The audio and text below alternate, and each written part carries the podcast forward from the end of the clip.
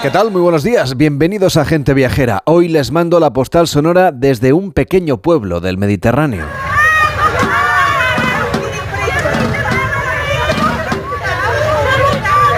Hoy me van a permitir que me avance un poco en el tiempo. Tan solo unos días. Esos llantos y lamentos que escuchan anuncian el fin del carnaval. Con ese ritual tan conocido del entierro de la sardina, es el epílogo de unas fiestas de algarabía y preludio también, claro, de la cuaresma. Se acabó ya el asueto, la lujuria, la holgazanería y la abundancia, y llegan seis semanas de purificación, de ayuno y de abstinencia. Y no estoy hablando de la operación bikini, que para muchos ya a esta altura del calendario empieza a ser una preocupación. Les hablo de este cortejo de plañideras que fingen dolor por la muerte de un pez de la familia de los cupleidos, estrechamente emparentado además con las anchoas y los arenques. Todo aquí, claro, es de burla, desde este cortejo fúnebre hasta las monaguillas y sacerdotisas que imparten bendiciones a todo el que las mira. Es una provocación más de estos tiempos de mascarada que estamos a punto de dejar atrás. Unos señores con sombrero, que llegan ya por ahí, sombrero de copa, van vestidos de riguroso luto y portan una sardina de casi dos metros de largo. Están cortejados por la banda municipal y por un grupo de demonios que representan el pecado y la purificación de este ritual que está a punto de empezar. Tan pronto como den tres vueltas a la hoguera y el alcalde autorice la quema, lanzarán a la sardina al fuego para poner punto y final a esta fiesta pagana. Siguiendo el cortejo de este entierro de la sardina, aunque queda todavía carnaval por delante, porque hoy en realidad es domingo, les mando la postal sonora de gente viajera.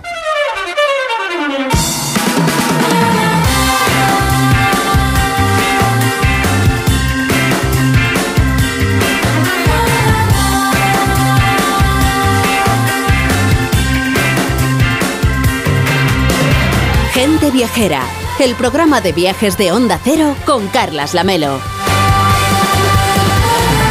A las 12 y 8, las 11 y 8 en Canarias. Hola Víctor Herranz, ¿cómo estás? Buenos, días. Muy buenos días, Carles. ¿Qué tal va ese domingo de carnaval? Va bien, con tristeza de que se vaya acabando la Ah, verdad. pues si carnaval. todavía queda, yo es que me he querido avanzar porque claro, el martes no tenemos programa y no podría hacer la postal sonora desde este, en fin, desde, desde este funeral. Tenemos que hacerlo algún día el programa desde, desde Cádiz con las chirigotas. ¿eh? A eso cuando, cuando sea necesario, vamos. Nosotros rápido, la maleta siempre la tenemos hecha, siempre verdad. decimos lo mismo. Nosotros tenemos la maleta ya medio hecha, solo falta saber si llevamos bañador o llevamos chaqueta, pero por lo demás Que lo llevamos siempre, el bañador en la maleta. ¿eh? es verdad, pero eso es un secreto del equipo de gente viajera. Uno sabe cuándo va a encontrar agua en la que darse un chapuzón. Por cierto, que el entierro de la sardina será esta semana, claro, eh, coincidiendo con el miércoles de ceniza.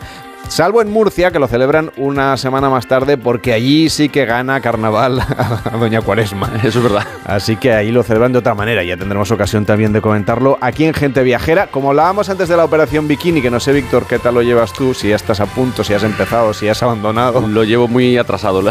Pues les vamos a proponer que vayan a un sitio donde pueden hacer talasoterapia, pueden descansar, pueden relajarse y también pueden perder esos kilos del exceso, por ejemplo, de las Navidades, que son son otras fiestas también que hemos dejado atrás, o de los excesos de estos días de carnaval. Coincidiendo con la cuaresma, pues se nos ha ocurrido que una buena propuesta sería relajarnos, dedicarnos estas seis semanas a cuidarnos un poquito.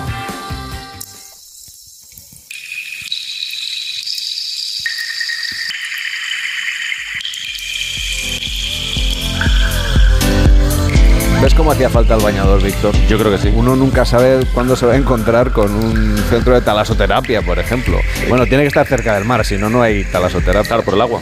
Y, y no hay tantos en realidad ¿eh? que tengan auténticamente las propiedades del agua marina. Eh, Las talasoterapias, seguro que lo saben los oyentes, pero por si acaso es la utilización del agua del mar y de otros elementos también del entorno marino, como las algas, los lodos, incluso el clima del Mediterráneo, por ejemplo, del Atlántico, del Cantábrico, con fines terapéuticos y también preventivos.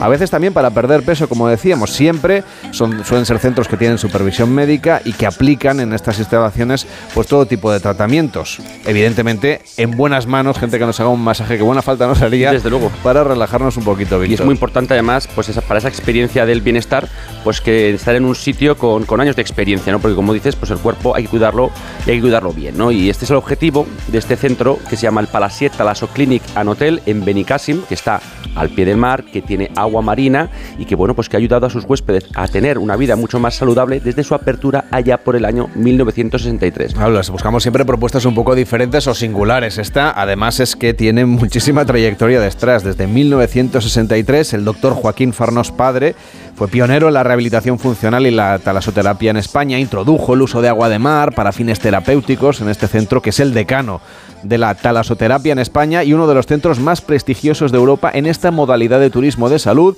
y también de otros cuidados personales. Joaquín Farnós de Santos es director del Palasiet Talaso Clínica en Spa. ¿Qué tal? Muy buenos días. Hola, ¿qué tal? Buenos días, Carles. Hablaba, hablaba yo de lo importante que es cuidarse un poquito, ¿no? Nos hace buena falta.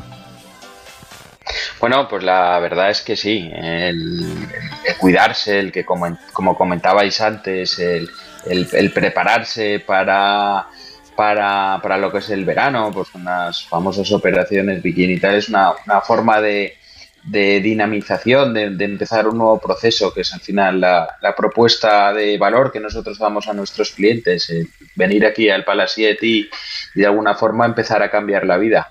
Oiga, ¿viene mucha gente a esto de la operación bikini a perder un poco de peso y prepararse para el bañador? Bueno, eh, eh, independientemente de que sí que sea un factor de, motivación, el, prepararse pues para el verano, la operación bikini, pero ya desde hace bastantes años hemos visto que, en general la sociedad está evolucionando hacia la búsqueda de una vida más saludable y en el Palasiet lo que nosotros ofrecemos precisamente es, dar a nuestros clientes las, herramientas para, ese cambio, ¿no? No solamente en perder peso, sino también en conseguir un, un equilibrio emocional, el buscar hábitos de vida saludable dentro de lo que es la nutrición, la actividad física y, nuestra, nuestra propuesta que hacemos nosotros aquí en, el Palasiet se, ciñe a, estos términos. Me gusta esto de que librarnos del estrés, de entrar en contacto con nosotros mismos. Eh, ¿Cuál es la propuesta? ¿Cuántos días necesitamos para hacer un buen programa de, eh, no sé, de, quitarnos esas angustias del día a día, ese estrés del trabajo, por ejemplo? Bueno, eh, nosotros nuestra, nuestra propuesta es una, una propuesta siempre muy controlada pues, por nuestros facultativos, nuestros médicos, también nuestros nutricionistas o nuestros entrenadores personales. Siempre es una, un, periodo que, nosotros creemos que, tiene que ser suficiente. La verdad que el concepto un poco de, escapada pues, para cargar las pilas, para estar bien, es, es algo que, que siempre motiva a la gente pues aprovechar un fin de semana largo pues para venir aquí. Pero nosotros estamos muy centrados en lo que son los programas precisamente pues más largos a partir de una semana 10 días dos semanas donde el cliente sí que va a encontrar eh, precisamente eh, esas, esas técnicas que nosotros les ofrecemos en varios niveles, los, niveles que, que, conforman nuestra, nuestra filosofía, los pilares que la conforman, que como comentabais antes, pues es la talasoterapia, los tratamientos médicos, la nutrición, eh, la actividad la actividad física y luego algo que es muy importante, que es el equilibrio emocional, ¿no? dar a nuestros clientes precisamente las, herramientas de motivación. Todo eso conlleva tiempo y pues para culminar ese proceso con garantías, el que el cliente eh, no solo haya conseguido pues eh, tener sus objetivos, que a lo mejor es reducir un poco el peso, eh, durante un periodo tan corto, sino sobre todo darle esas herramientas que realmente eh, van a mejorar su vida después de haber venido al Palasiet. Y, eh, esa parte, por ejemplo, de, de librarse del estrés, ¿en qué consiste exactamente? ¿Cómo nos tenemos que imaginar ese programa de una o de dos semanas? Bueno, lo que buscamos nosotros cuando tenemos clientes que, realmente se quieren quieren evadirse de, una vida estresante a través del trabajo, a través de los entornos dentro del que viven, es, es, venir y, romper con esas rutinas que, normalmente pues todos tenemos cuando estamos en el día a día. Eh, ese entorno, el Palasiet ofrece un entorno pues muy tranquilo junto al mar donde se puede disfrutar eh, no solamente en el verano que lógicamente pues es muy atractivo pero sino a lo largo de todo el año eh, aprovechando de los paseos en el mar bañarse en el mar eh, dar paseos. Precisamente aquí estamos muy cerca de, una, de una zona con un gran atractivo pues para hacer largas caminatas, que es el desierto de las Palmas, o la Vía Verde que nos comunica con, con Oropesa. Toda esa serie de, elementos son, son muy importantes para, para precisamente ofrecer a, nuestros clientes, a nuestros pacientes, a, a la gente que viene al Palasiet el, crear ese, ese, ese, ese, entorno que ayude a su tratamiento. ¿Y es muy importante la, nutrición para cumplir estos objetivos de renovar el cuerpo y el espíritu? Bueno, pues nosotros ya hace, hace bastantes años, eh, inicialmente cuando empezamos nosotros la actividad en el Parasiet, eh, se basaba en un modelo donde se ofrecían tratamientos basados en la talasoterapia, que es la utilización del agua de mar, mediante pues, diferentes técnicas, por lo que son las bañeras, eh, lo que son las piscinas, por el recorrido flevítico, los chorros de presión. Pero eh, mi padre ya, el doctor Farnos, concibió que era muy importante complementar la estancia con eh, todos aquellos elementos que conformasen pues, el, concepto integral saludable.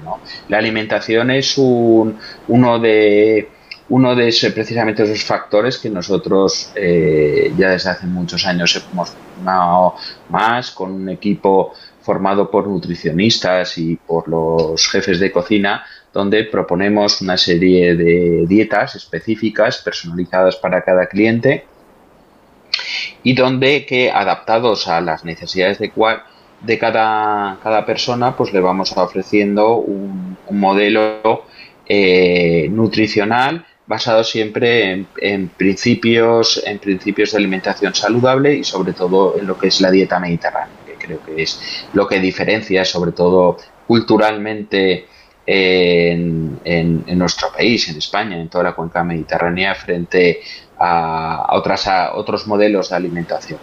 Eh, con ese, con ese concepto nosotros no solamente les ofrecemos estas dietas personalizadas, sino profundizamos más eh, enseñando a nuestros clientes cómo se debe comer y, por ejemplo, pues ofreciéndole talleres de cocina, clases de cocina, eh, ofreciéndoles también eh, menús y dietas muy personalizadas. Todo, todos esos, todas esas técnicas, pues, de una forma son las que, llevan a, a, que el cliente vaya comprendiendo y vaya adaptando y vaya modificando sus hábitos de alimentación y que después de, la estancia del Palset se dé cuenta eh, dónde está el equilibrio, ¿no? Pues para, continuar con, su vida y, haber, eh, haberlo, haber sido una experiencia totalmente positiva. Señor Farnos, ¿por qué agua marina? ¿Qué propiedades tienen? Y que lo diferencia, por ejemplo, de los balnearios que de aguas mineromedicinales. Bueno, el, el, agua de mar por su, por su composición es, un agua pues, pues eh, muy rica ¿no? en, en oligoelementos y que, que, ha enriquecido, es el, origen de la vida, es una está, está, en todo nuestro entorno entorno natural. La talasoterapia se lleva utilizando pues eh, toda la vida. En, en, España pues fueron muy famosos lo que fueron los balnearios marítimos, pero a partir de los años 60, eh, sobre todo en, Francia se empieza a desarrollar ya un modelo de talasoterapia más, más científica, muy enfocado a ciertas patologías, sobre todo lo que es la rehabilitación funcional y las curas reumáticas, eh, sobre todo aprovechando una de sus características fundamentales, ¿no? que es que debido a su, eh, su composición pues permite una mayor flotabilidad. Este, este, este atributo que tiene el agua de mar eh, se utiliza mediante técnicas de hidrocinésiterapia, que son técnicas de movimiento bajo el agua y que tradicionalmente han sido óptimas, sobre todo pues, para la aplicación de tratamientos de rehabilitación funcional en agua de mar. Eso fue el elemento que supuso un gran cambio en su momento dentro de lo que es la rehabilitación eh, utilizando pues estas técnicas unidas al agua de mar. Además de eso, como comentabais al principio un poco de vuestra presentación, pues se eh, aprovechan otros elementos muy ricos del entorno marino, como pueden ser las algas, los lodos o incluso, como comentabais, el clima marino. Las estancias en, en al borde del mar, pues tradicionalmente se asocian a una vida saludable y de hecho eh, eh, se utilizan, por ejemplo, pues por equipos deportivos, pues por, mejoran el, entrenamiento, el estar, el estar entrenando en sitios eh, muy cercanos al mar. Le agradecemos mucho a Joaquín Farnós de los Santos, que es director del Palasiet Talaso Clinican Hotel, que nos haya propuesto esta cuaresma de lujo que nos hemos planteado para renovarnos completamente de cara al verano. Que vaya muy bien y hasta la próxima. Muy buenos días. Muy buenos días, pues muchas gracias por permitirnos expresar nuestra, nuestra propuesta de cambio saludable.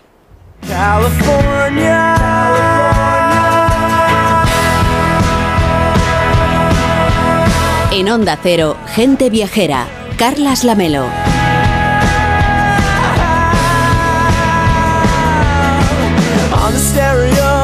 Enrique Domínguez Uceta, ¿cómo estás? Muy buenos días. Muy buenos días, Carlas. ¿Qué te parece esta cuaresma de lujo que hemos planteado a los oyentes? bueno, pues muy apetecible. y ¿verdad? Eh, Poco sufrimiento. puedo asegurar que lo que cuenta es cierto porque el sitio es maravilloso y la experiencia que se tiene desde allí es realmente mm, única. O sea que, nos has puesto los dientes largos. Es que hay que renovarse, que nada de, aquí ya sabes que siempre buscamos cosas buenas para los oyentes desde siempre. Las mejores. Bueno, hoy vamos a ir con Enrique Domínguez Uceta hasta uno de esos lugares que te sorprenden en medio de un viaje de manera inesperada, lugares que ha encontrado Enrique, seguramente cuando se dirigía probablemente a otro lugar, esos en los que sientes, pues en cierto modo, que has descubierto. Y hoy nos vamos hasta el lejano oeste. ¿Dónde vamos exactamente, Enrique? Pues sí, vamos al lejano oeste, al Far West, a uno de esos lugares que seguramente hemos visto muchas veces en las películas, pero del que no conocemos su nombre, porque mm, el oeste para los espectadores de cine es un territorio impreciso que abarca medio Estados Unidos y que es una suma de praderas, de sierras, de desiertos, donde los habitantes montan a caballo y llevan una ropa muy incómoda porque van con botas, con espuelas, con capotes, con pañuelos para el polvo y con esos sombreros de ala ancha. Y hay un sitio en el estadio, en el estado de California que se llama Lone Pine y del que seguramente pocos han oído hablar, pero que han visto cientos de veces en el cine, porque es un espléndido lugar para el rodaje de películas. Allí se han, se han rodado muchas de las películas del oeste, pero el pueblo aparentemente no tiene nada de especial, no tiene nada que ver con esos decorados de Almería, esos falsos pueblos del oeste en los que se rodaban los spaghetti western, ni tiene calles de tierra y vallas donde atar los caballos, como tiene la aldea del Rocío en Huelva. Entonces, Enrique, ¿por qué rodaban allí tantas películas los felices años del cine del oeste? ¿Cuál es el secreto de este lugar? Pues yo creo que tiene varias cualidades. La primera es que no se encuentra muy lejos de Los Ángeles, de Hollywood, donde mm, estaba asentada la mayor parte de la industria del cine y por tanto lo tenían a mano para llevar los equipos técnicos y artísticos. Pero yo creo que su principal cualidad es su situación, porque el pueblo está al pie de las montañas de la Sierra Nevada de California, pero en el lado este, sobre un estrecho corredor eh, que, eh, que, discurre entre las montañas y el Valle de la Muerte, el Death Valley, que es uno de los desiertos más terribles del mundo. Y eso para el cine del oeste, pues es un lugar ideal, porque buena parte del género del oeste es cine de viajes, de caravanas al oeste que tienen que atravesar todo tipo de dificultades geográficas y cuando llegas allí a, a Lone Pine pues entiendes que se fueran a rodar porque estando en el pueblo miras hacia atrás y tienes las montañas nevadas al alcance de la mano. Te giras 180 grados y ves praderas y valles tras los que aparece el desierto. Así que estás en un lugar de confluencia de tres paisajes diferentes, pero típicos del oeste americano, praderas, desiertos y montañas. Mm, así que podías hacer un campamento en Lone Pine y tener tres localizaciones al tiro de las cámaras y siempre con, con la intensa luz y con esa falta de nubes que caracteriza California, que son condiciones, como tú sabes, ideales para los rodajes. Oye, sabes qué películas se rodaron allí? ¿En cuáles podríamos reconocer esos alrededores de Lone Pine? Bueno, es bastante gracioso porque yo esto que acabo de contar no lo sabía cuando viajando por California me detuve en este pueblo casi por casualidad. Me lo había comentado un amigo, es verdad, Sydney, y decidí hacer un descanso porque llevaba ya bastantes días conduciendo y viendo cosas sin parar y había un motel con una buena piscina para hacer una pausa. Estuve visitando los alrededores y luego cuando volví a España veía los escenarios de un montón de películas del oeste y reconocía esos paisajes del entorno de Lone Pine. Es increíble la cantidad de películas que se han rodado allí. Eh, Tres Padrinos y Acero Azul con John Wayne, Ciudad de Abilene con Randolph Scott, El Vaquero y la Dama y las aventuras de Marco Polo con Gary Cooper. Han pasado por allí todos los grandes actores. Por ejemplo, a, lo largo de la Gran División con Kirk Douglas, eh, que fue su primer western. La Vuelta al Mundo en 80 días también. Flecha Rota con James Stewart. La Carga de la Brigada Ligera con Errol Flynn. Mm, la Carrera del Siglo con Jack Lemmon. Bueno, eh, la lista es verdaderamente infinita. Joe Kidd con Clint Eastwood. Nevada Smith con Steve McQueen. Y, y Zabriskie Point de Antonioni con un mínimo papel de Harrison Ford. Y, y Zabriskie Point, que es el nombre de esa película mítica de Antonioni, pues es el nombre de un punto concreto de ese valle vecino de Death Valley, del Valle de la Muerte. Oye, muchas de esas películas en las que vemos a los vaqueros atravesando el desierto en realidad están recorriendo ese desierto de Mojave en California, ¿no? Claro, y dentro de este desierto de Mojave, el Death Valley es el extremo absoluto, porque mm, en él está el punto más bajo de, Estados Unidos, a 86 metros por debajo del nivel del mar, donde tengo fotos del termómetro del coche a 126 grados Fahrenheit, que son 52 grados centígrados, o sea que no está nada mal. Pero muy cerca eh, también está la montaña más alta de la zona, el, Monte Whitney, eh, con más de 4.400 metros de altura. Está prácticamente al lado del pueblo, pero hay otro país aún más visto junto a Lone Pine, que es Alabama Hills, eh, con un conjunto de piedras redondeadas en las que hemos visto cientos de tiroteos. Esos tiroteos en que se van escondiendo detrás de unas piedras redondas, pues es una zona natural que está allí al lado donde acampa bastante gente ahora porque es preciosa, con arcos de piedra y con la línea de montañas nevadas detrás. Y, y bueno, es un paisaje que se puede ver también en películas recientes como Django desencadenado de Quentin Tarantino, que se rodó allí en 2012, o El Llanero Solitario en 2000 2013 con Johnny Depp. Y con tanto cine en su historia, Enrique, guardarán, supongo, ¿no? Memoria de todos esos rodajes, de la presencia de tantas estrellas, de cómo la industria del cine tenía allí un lugar privilegiado. Bueno, por supuesto. Yo la primera noche me fui a cenar una hamburguesa y el mm. restaurante estaba lleno de fotos dedicadas y de carteles de películas y ahí pues empezó mi curiosidad. Por supuesto que tienen ahora un museo del cine interesantísimo, el Museum of Western Film History, eh, tanto por los actores que han pasado por allí como por la historia de las técnicas de rodaje y, y por la historia de las películas rodadas allí desde 1920 hasta hoy mismo. Primero mudas, luego sonoras y también para la televisión que haya rodado muchas series. Yo creo que lo más interesante es la relación que establece el museo entre la historia y los paisajes, que porque claro, los paisajes están en un sitio fijo y son como son eh, y cambian muy poco, pero pueden representar a Estados Unidos a lo largo de su historia, pero también otros continentes, otros periodos históricos y esto es muy interesante, aunque habla también, claro, de la calidad del sitio como lugar de encuentro de paisajes. Realmente es un sitio precioso para detenerse allí porque está rodeado de maravillas. Ya que vamos a Lone Pain, ¿qué podemos ver en su entorno? ¿Qué es lo que no nos podemos perder, Enrique?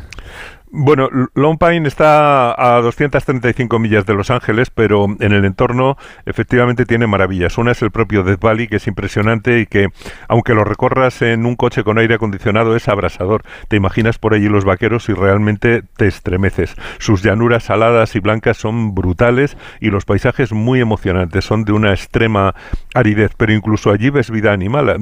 Ves serpientes que cruzan la carretera y si sales por la noche a ver las estrellas, eh, pues también ves a los coyotes merodeando. Son un par de horas más o menos desde Lone Pine hasta Zabriskie Point, que también es un sitio muy bonito. Pero Lone Pine está eh, al pie justamente de la Sierra Nevada, está a la misma altura del Monte Whitney, al que te puedes acercar en un trayecto de 10 millas y luego puedes seguir la ruta a pie del, eh, Mount Whitney Trail que lleva hasta la cumbre de esa enorme montaña, aunque requiere un buen entrenamiento, pero el camino es muy bonito. Eh, las vistas más hermosas de la gran montaña se tienen desde precisamente desde Alabama Hills, sobre las que se levanta esa mole nevada de la montaña, y por eso, pues cuando lo ves en el cine es casi inconfundible. Y luego puedes ir a los parques nacionales de la Sierra Nevada, sobre todo es súper interesante ir al Parque Nacional de las Secuoyas o a Yosemite Park, donde está la meca de la escalada sin cuerdas, que es esa pared del capitán en un sitio verdaderamente precioso. Y estás también relativamente cerca de Las Vegas, del Gran Cañón del Colorado, no es mal sitio para perderse en realidad.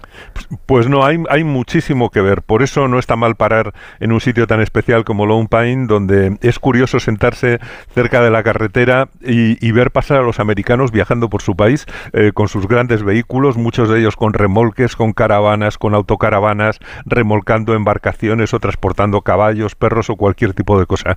Es la manera de ver que, que la cultura de las caravanas del oeste, de esas poblaciones emigrantes y de su espíritu nómada de siglos pasados, los que vemos en las películas del oeste, yo creo que sigue vivo en el país, donde la cambia de trabajo y de ciudad sin pensarlo demasiado y donde les encanta salir de viaje o de vacaciones arrastrando sus casas móviles, sus bártulos, sin ningún espíritu de comodidad o de economía de esfuerzo, pero al mismo tiempo también es un país donde todo está pensado para el movimiento, para moverse en coche cómodamente, alojarte en carretera, poder aparcar justamente en la puerta de tu habitación del motel o comer sin alejarte del vehículo propio. Es curioso que, bueno, pues que un par de siglos después del comienzo de la del oeste sigamos encontrando los mismos paisajes y todo preparado para, para los modernos nómadas que avanzan en busca de paisajes maravillosos que ya habrán visto en el cine y que es un placer recorrer también por tu cuenta. Los oyentes a los que les guste la geografía, si tienen un, atlas a mano o Google Maps, por ejemplo, verán claramente como Long Pine es casi una frontera natural, eh, como nos decía Enrique, entre la zona desértica de, del Death Valley y, ese parque nacional de, de la Secuoya, que es, eh, en fin, un, un tono del mapa es completamente completamente verde y el otro completamente marrón, lo que quiere decir que estamos ya en zona del desierto. Un buen recorrido, un lugar que debemos sumar en nuestro próximo viaje a California, al que hoy nos hemos acercado con Enrique Domínguez Uceta. Gracias, Enrique. Y la próxima semana estaremos en Extremadura, que llega a la Feria Internacional de Ornitología, y ahí estará, claro, gente viajera un año más. Pues allí nos encontraremos. Feliz semana para ti y para todos. Aquel sí que es un paisaje verde, el de Monfragüe. Cuídate mucho. Hasta la próxima semana.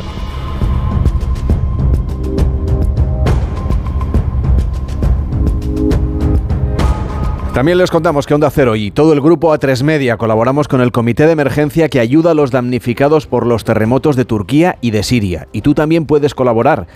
La verdad es que en poco más de una semana hemos recaudado 940.000 euros. Para seguir recaudando, envía un SMS con la palabra juntos al 28014. Juntos al 28014 o al 38014 o llama al 900 595 216 900 595 216 con 30 euros las ONG que componen este comité de emergencia pueden entregar provisiones para alimentar a una familia durante un mes. En Onda Cero, gente viajera, Carlas Lamelo.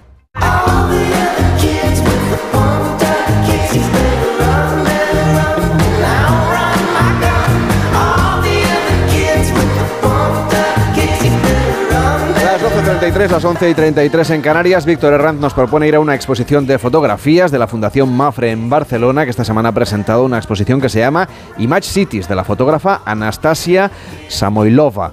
Eh, que es una propuesta ganadora de la primera edición del KBR Photo Award, puesto en marcha también por esta fundación en el año 2021. Este certamen, que es bienal, conlleva también un importante premio en metálico y la organización y producción de esta exposición que ya se puede ver en las salas de la Fundación, también en Madrid y en la edición de un libro, es decir, que uno se puede llevar parte de la exposición a su casa, Víctor. Así es, y del 16 de febrero al 14 de mayo, pues podremos disfrutar de este trabajo, que es un estudio visual de integración cada vez mayor de la imagen fotográfica en el entorno urbano y es que nuestras ciudades pues están convirtiendo en auténticos collages de imágenes, pues con la publicidad, con las vallas promocionales, con esa arquitectura hiperfotogénica que hacen, bueno, pues del espacio urbano un escenario de fantasía con decorados siempre cambiantes, como nos explicaba Anastasia Somailova.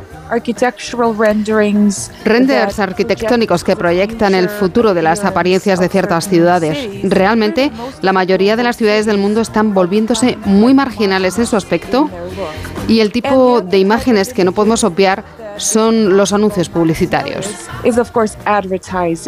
En este espacio, las marcas internacionales de los anuncios publicitarios se superponen a la historia local, ahogada bajo el orden visual que impone, según Anastasia, ese capitalismo global que está haciendo que casi todo el mundo o muchas ciudades del mundo sean todas iguales.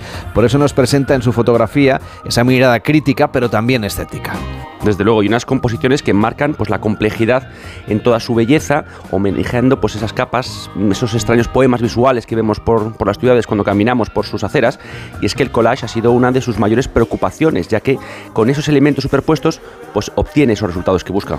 The images Las imágenes son algo abstractas. He dejado su significado libre de interpretación y no hay una sola lectura del trabajo. Ha sido muy interesante escuchar las respuestas de los primeros asistentes a la exhibición. Una exposición para viajar y para también poco pensar, ¿no? Porque esas imágenes prácticamente ahí no aparecen seres humanos y cuando lo hacen suele ser en una escala mínima en comparación con la dimensión de los edificios y de los anuncios publicitarios, apuntando a una suerte de condición de especies en amenaza también nosotros, ¿eh? Ante el consumismo y la especulación. Desde luego, y un proyecto que el artista comenzó en Moscú y en Nueva York a principios del verano del 2021 y ha ido completando en otras 15 ciudades como Ámsterdam, París, Londres, Bruselas, Tokio, Madrid o Barcelona ahora, gracias a K Acapa BR Photo Award, una ciudad de Barcelona que dice que ha descubierto pues otra perspectiva. Los contrastes entre las ciudades y Barcelona um, ocupan un lugar especial. No soy residente, soy visitante, pero he pasado mucho tiempo conociendo la ciudad y por lo que he visto, uh, como ninguna otra, todavía es un lugar libre de expresión de pensamiento. Así que hay un sentimiento de comunidad pronunciado en Barcelona y puedes verlo en los grafitis y en las señales pintadas a mano. Este trabajo de Anastasia Somoilova, que aporta un lenguaje y una visión renovados dentro de la práctica documental, ha incorporado también vibrantes imágenes de paisajes urbanos en el mundo, que es un poco ambivalente y contradictorio conforme vamos viendo la exposición, en consonancia también con la actualidad, que está marcada también solamente por, por cosas como ocurren en las noticias, ¿no? Cosas como la crisis económica, pero también la crisis climática o incluso la crisis sociocultural, que es lo que plantea esta artista a través de esta exposición fotográfica, Víctor. Desde luego, una fotógrafa que ha recorrido el mundo con su cámara para plasmar esa arquitectura y esas calles de sus ciudades, pues desde hace muchos años, ¿no? Cuando este sector era exclusivamente masculino. Hacemos una pausa en Gente Viajera, les dejamos con esta propuesta visual y fotográfica y a la vuelta nos subimos a una montaña rusa, nos vamos a un parque de atracciones porque ha arrancado temporada Portaventura World. En Onda Cero, Gente Viajera, Carlas Lamelo. Una guitarra eléctrica bajo una tormenta eléctrica suena así. Y un coche eléctrico asegurado por línea directa, así. En línea directa tienes un todo riesgo para eléctricos e híbridos enchufables por un precio definitivo de 249 euros y tu moto eléctrica por solo 119 euros. Ven directo a lineadirecta.com o llama al 917-700-700. El valor de ser directo. Consulta condiciones. Antes trabajaba como recepcionista en un restaurante de lujo y entró la mujer que cambiaría para siempre mi vida y también la de mi hermana. ¿Te gustaría ganar el triple que ahora? ¿Qué tengo que hacer para ayudarla? Tienes que seducir a mi marido. Pecado original. Estreno en televisión hoy a las 10 de la noche en Antena 3. Y después... El juicio es en tres semanas. Lucharé por ti hasta la muerte. Un nuevo capítulo de Secretos de Familia. Ya disponible en A3 Player Premium. Las noticias recientes nos dan pocas alegrías. Aún así, debemos disfrutar de la vida. ¿Ansiomet te puede ayudar? Ansiomet con Crocus Atibus mantiene tu ánimo positivo. Ansiomet de Pharma OTC. Miles de personas han perdido la vida por el terremoto en Turquía y Siria, y son millones las afectadas que han visto sus hogares destruidos en pleno invierno. Tu ayuda es vital ahora para salvar vidas. Con tu donación, las ONG que forman el comité de emergencia podrán proporcionar atención médica, refugio, comida y agua potable. Envía la palabra juntos al 28014 y colabora. Juntos al 28014. En Onda Cero, gente viajera, Carlas Lamelo.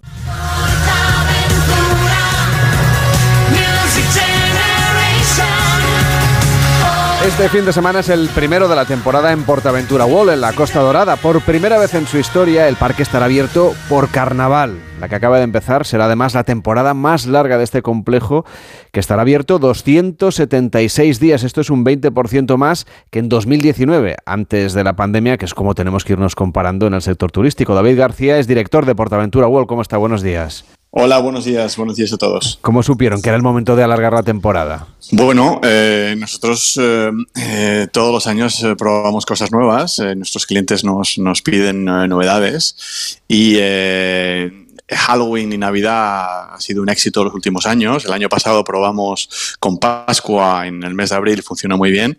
Y este año nos hemos lanzado a probar eh, durante los fines de semana eh, Carnaval. Y la verdad es que ayer fue todo un éxito porque tuvimos el doble de personas que estábamos esperando. O sea que de momento va todo muy bien, gracias. Los grandes parques de atracciones del mundo suelen llegar a abrir todo el año. Sé que es una meta que tienen ustedes ahí puesta en Portaventura. Ya les falta poco por el número de días que les quedan que están cerrados. Si va bien la temporada, ¿cree usted que ya el año que viene darán el salto a abrir los 365 días? Bueno, yo creo que, primero es una gran noticia que Portaventura World, que es el segundo parque temático más grande en Europa, abra todos los meses. Eh, nosotros abríamos 10 meses al año. Estamos cerrados en febrero y en marzo. Y este año los clientes ya pueden disfrutar eh, de Portaventura World todos los meses. Eh, es cierto que abrimos durante febrero y marzo los fines de semana, pero realmente es cuando hay la demanda. Eh, nuestro objetivo es consolidar Carnaval los próximos años para algún día, por supuesto, hacer como, como puede hacer Disney, que es el único parque que también en, en Europa que abre todos los días, pues tener la masa crítica para poder abrir todos los días. Pero bueno, nosotros vamos paso a paso, probando cosas. nuestros clientes nos piden innovar y nuevos productos y bueno, yo creo que es una gran noticia que, que todos los españoles pues tengan el segundo parque temático de Europa abierto todos los meses del año. He inaugurado en este carnaval, ¿cómo es un carnaval? ¿Cómo está hoy el parque?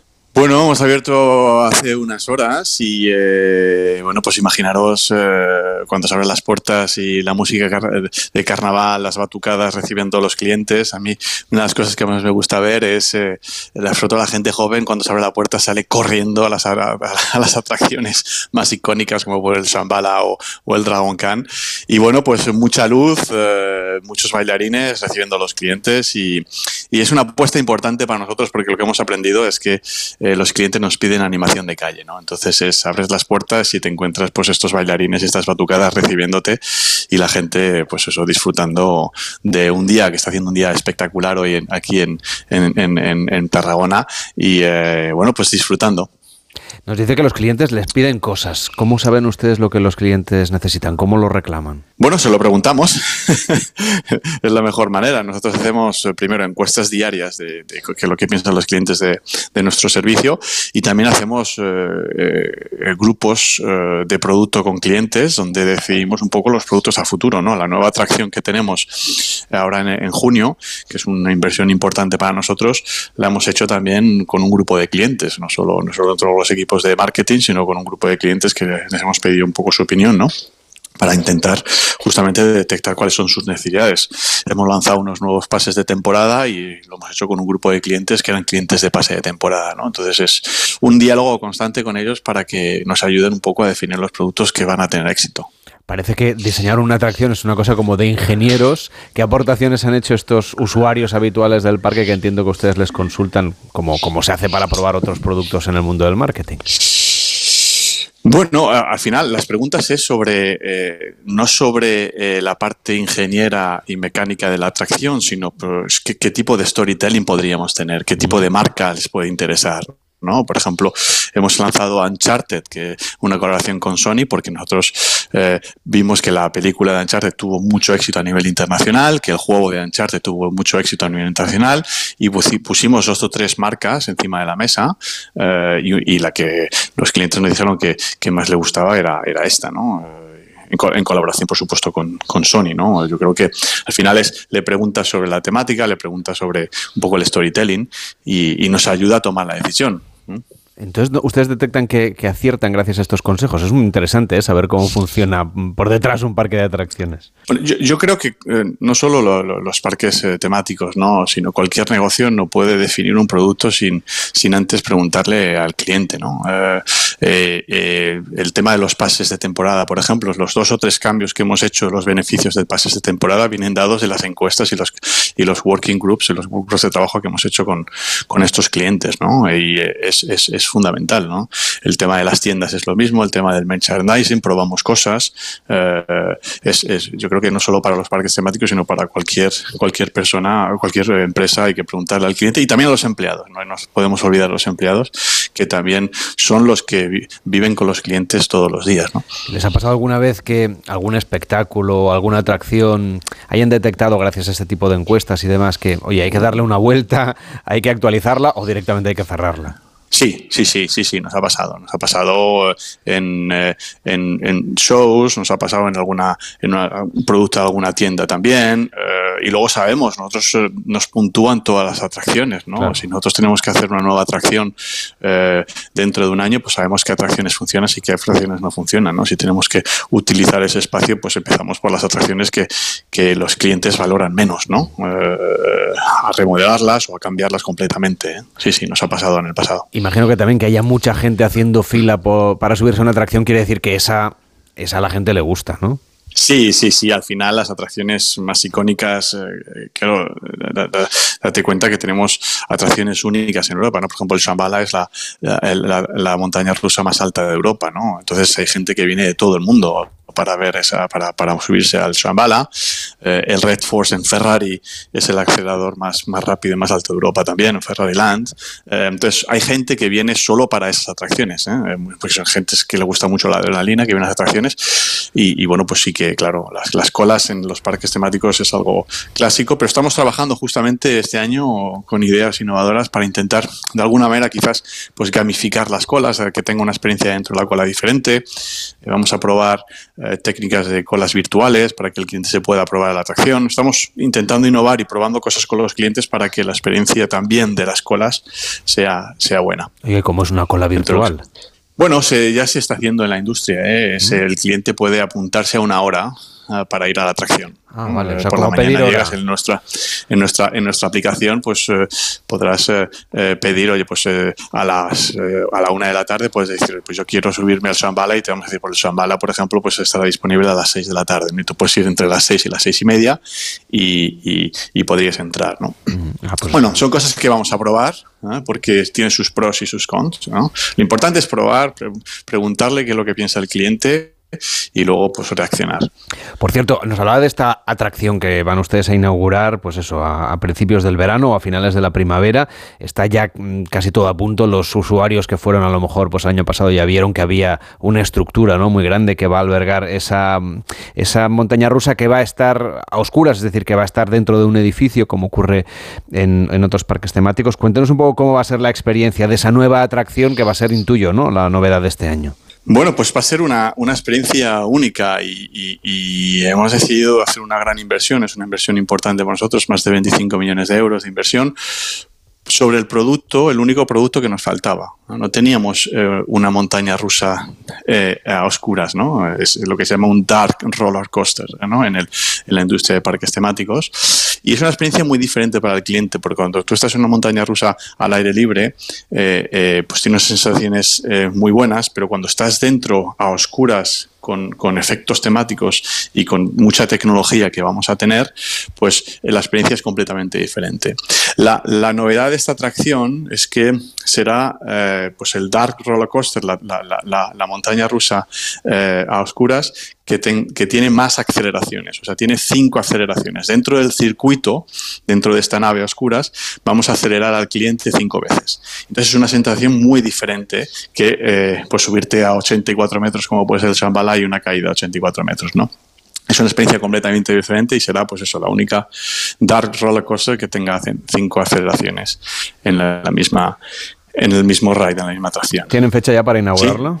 Bueno, estamos ahí, va a ser, va a ser eh, no tenemos la fecha ah, final, pues estamos con todas las certificaciones. Para nosotros toda la parte de safety y seguridad eh, es muy, muy importante, entonces estamos certificando todas las partes de, la atracción, pero pensamos que vamos a estar listos en, primavera, entre finales de mayo, principios de junio, pensamos que, que, lo vamos a tener listo. Pues David García, director de Portaventura World, que acaba de abrir su temporada mucho antes de lo, de lo habitual, que les vaya muy bien con este carnaval y hasta la próxima. Buenos días. Muchísimas gracias, bueno, nos esperamos eh, y gracias por recibirnos hoy.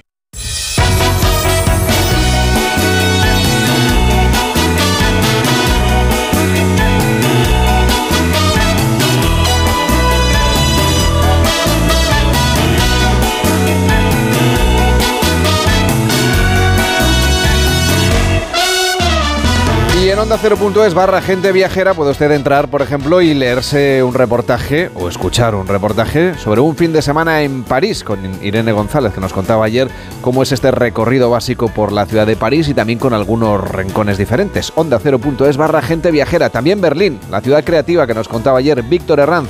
o un recorrido por la Cerdeña, el Mar Rojo o Lanzaré, que está en Portugal. Onda 0.es barra gente viajera y también nuestro WhatsApp, el 699 464666 para pedirnos destinos a la carta. 699 464666. Hola, buenos días. Soy Rosa de Madrid.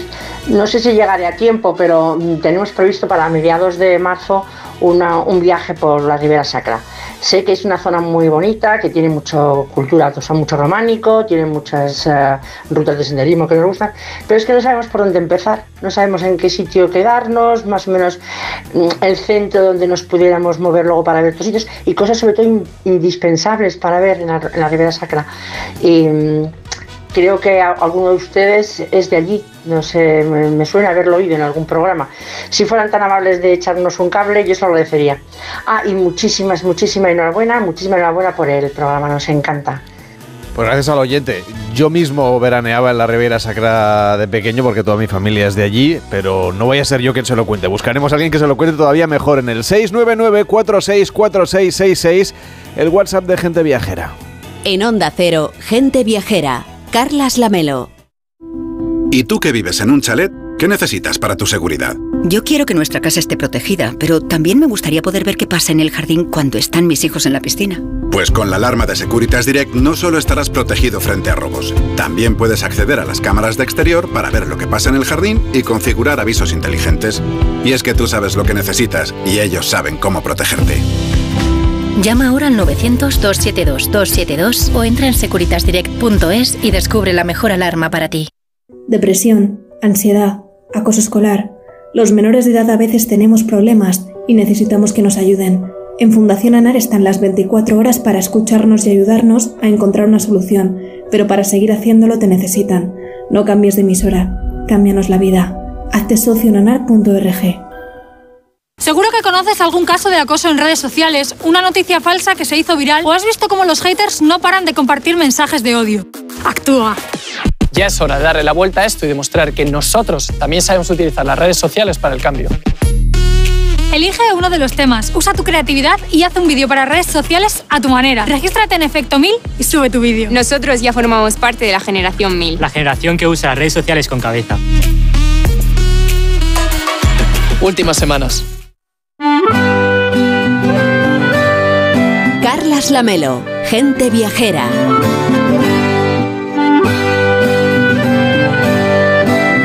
Vamos ahora a viajar al Parque Natural del Alto Tajo, que es un espacio natural que goza de los atractivos que buscan los viajeros de naturaleza. Tiene agua, tiene bosques, tiene topografías muy cambiantes. De todo ello nos quiere hablar hoy el biólogo del equipo de gente viajera, Raúl de Tapia. Hola Raúl, ¿cómo estás? Buenos días. Buenos días, Carles. ¿Nos puedes hacer una postal de, este lugar, de este conjunto de naturaleza que hoy vamos a recorrer? Sí, este espacio natural se distribuye entre Cuenca y, Guadalajara con más de 170.000 hectáreas entre lo que es el parque y su zona periférica de, protección. Aquí los ríos han modelado este rico paisaje heterogéneo, dando lugar a cañones y hoces fluviales que son tan angostas como, como bellas se hunden en la tierra y a la vez han dejado agujas y monolitos eh, creados a partir de las rocas calizas y esas areniscas eh, enrojadas tan, tan propias del lugar. Las parameras eh, son a su vez un ambiente que acoge unos inmensos bosques de, sabina y tal es la riqueza de estos rincones, de estas geografías, que aquí se localiza el 20% del total de las especies de la, de la flora ibérica. Hallaremos también pinares y bosques de ribera que van a dar refugio a especies de gran interés eh, ornitológico, como es el águila perdicera. Los farallones, que son los cañones fluviales, albergan además una, tremenda población de, rapaces rupícolas, águila real, halcón peregrino, alimoche, buitre leonado, búho real, como ves, tenemos un interesante menú donde elegir. Y uno de los pueblos de referencia del parque es Molina de Aragón, una población conocida por su gran patrimonio histórico, también artístico, al que hay que añadir, claro, el patrimonio natural, que es bastante singular. Pues se centra por un lado en los usos del agua y por otro también en la diversidad geográfica que nos estás contando. Danos detalles de esta singularidad de Raúl. Sí, la, imagen más icónica de Molina es su puente románico sobre, sobre el río Gallo, con un descomunal castillo eh, sobre un cerreo elevado que le va a servir de fondo, de fondo escénico. El puente, de nuevo, levantado con esa roca caliza, está uniendo ambos elementos, agua y geología, y nos va, nos va a invitar a pasear por esta orilla tan, tan hermosa. Aquí el agua y la piedra figuran representadas en el escudo de la población Pues las dos piedras de molino harinero figuran eh, sobre un fondo azul. Podemos visitar dos molinos excepcionales que se han comprado alojamientos, como son el molino de Fuente Cancana y el del Bantán. Ambos son del siglo XIX y su presencia integrada en esta atmósfera sonora acuosa eh, va a generar un paseo sosegado a todos los que nos acerquemos y nos acercamos hasta allí. Pero dentro de todas estas eh, propuestas, eh, quizás el Museo Comarcal en, el Convento de San Francisco nos atraiga de una forma especial. Vamos a tener una gran colección de fósiles que siempre han llamado la atención o por esas formas tan bien preservadas al cabo de millones de años y junto a estos seres del pasado tenemos gráciles seres del presente, pues hay una gran exposición de mariposas.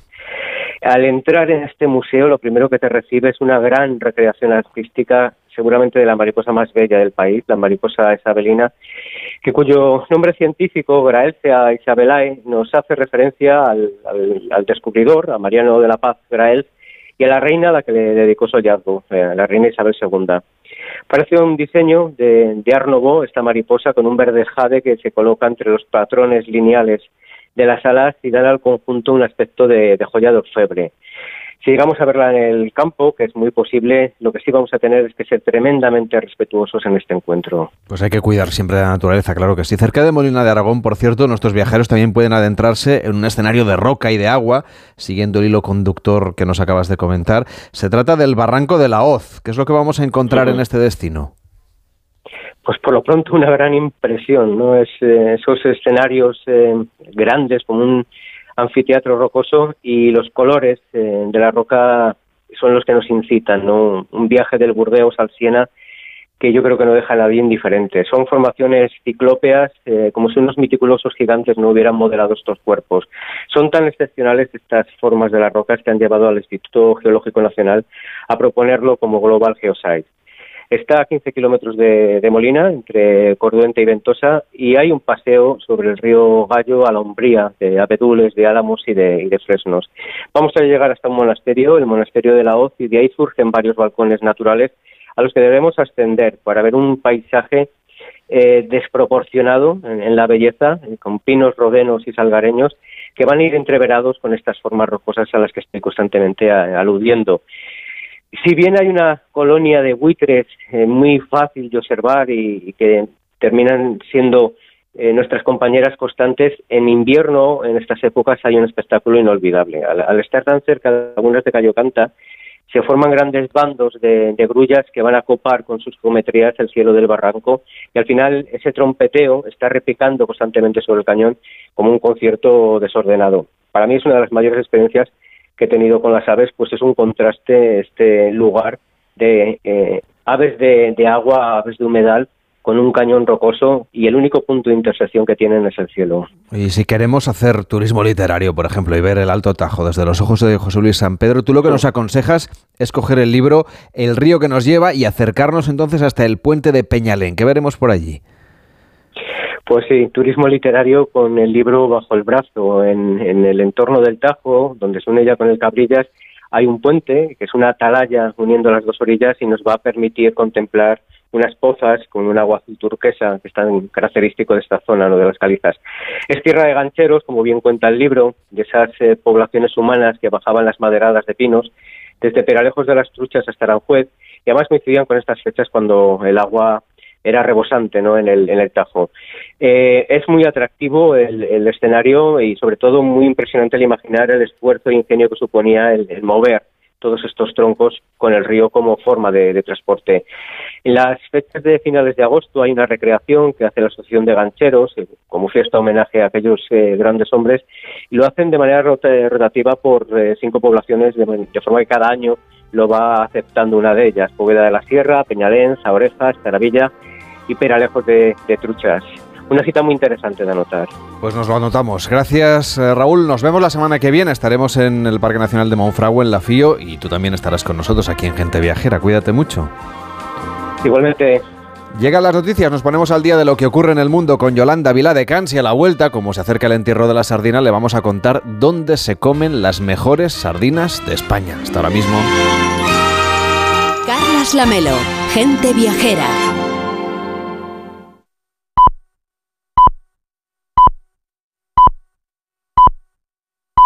Es la una de la tarde, mediodía en Canarias.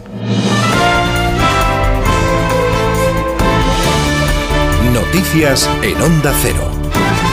Buenas tardes. Nuevo cruce de mensajes políticos este domingo entre el Gobierno y el principal partido de la oposición con críticas desde A Coruña de la ministra portavoz Isabel Rodríguez al líder del PP, Alberto Núñez Feijóo, al que acusa de estar instalado en la corrupción y dedicado a recurrir y derogar los avances socialistas. Evoca además la salida de Pablo Casado del partido hace un año para señalar que esto pesa más en Génova que la llegada de Feijóo, al que culpa de liderar el motín interno que precipitó el relevo. Ha sido tan nula la aportación de Núñez Feijó a la política española que nos hablan más de que echaron a Casado que de, que, llegó Feijó, porque Feijó fue quien protagonizó, quien lideró ese motín del Partido Popular para tapar la corrupción.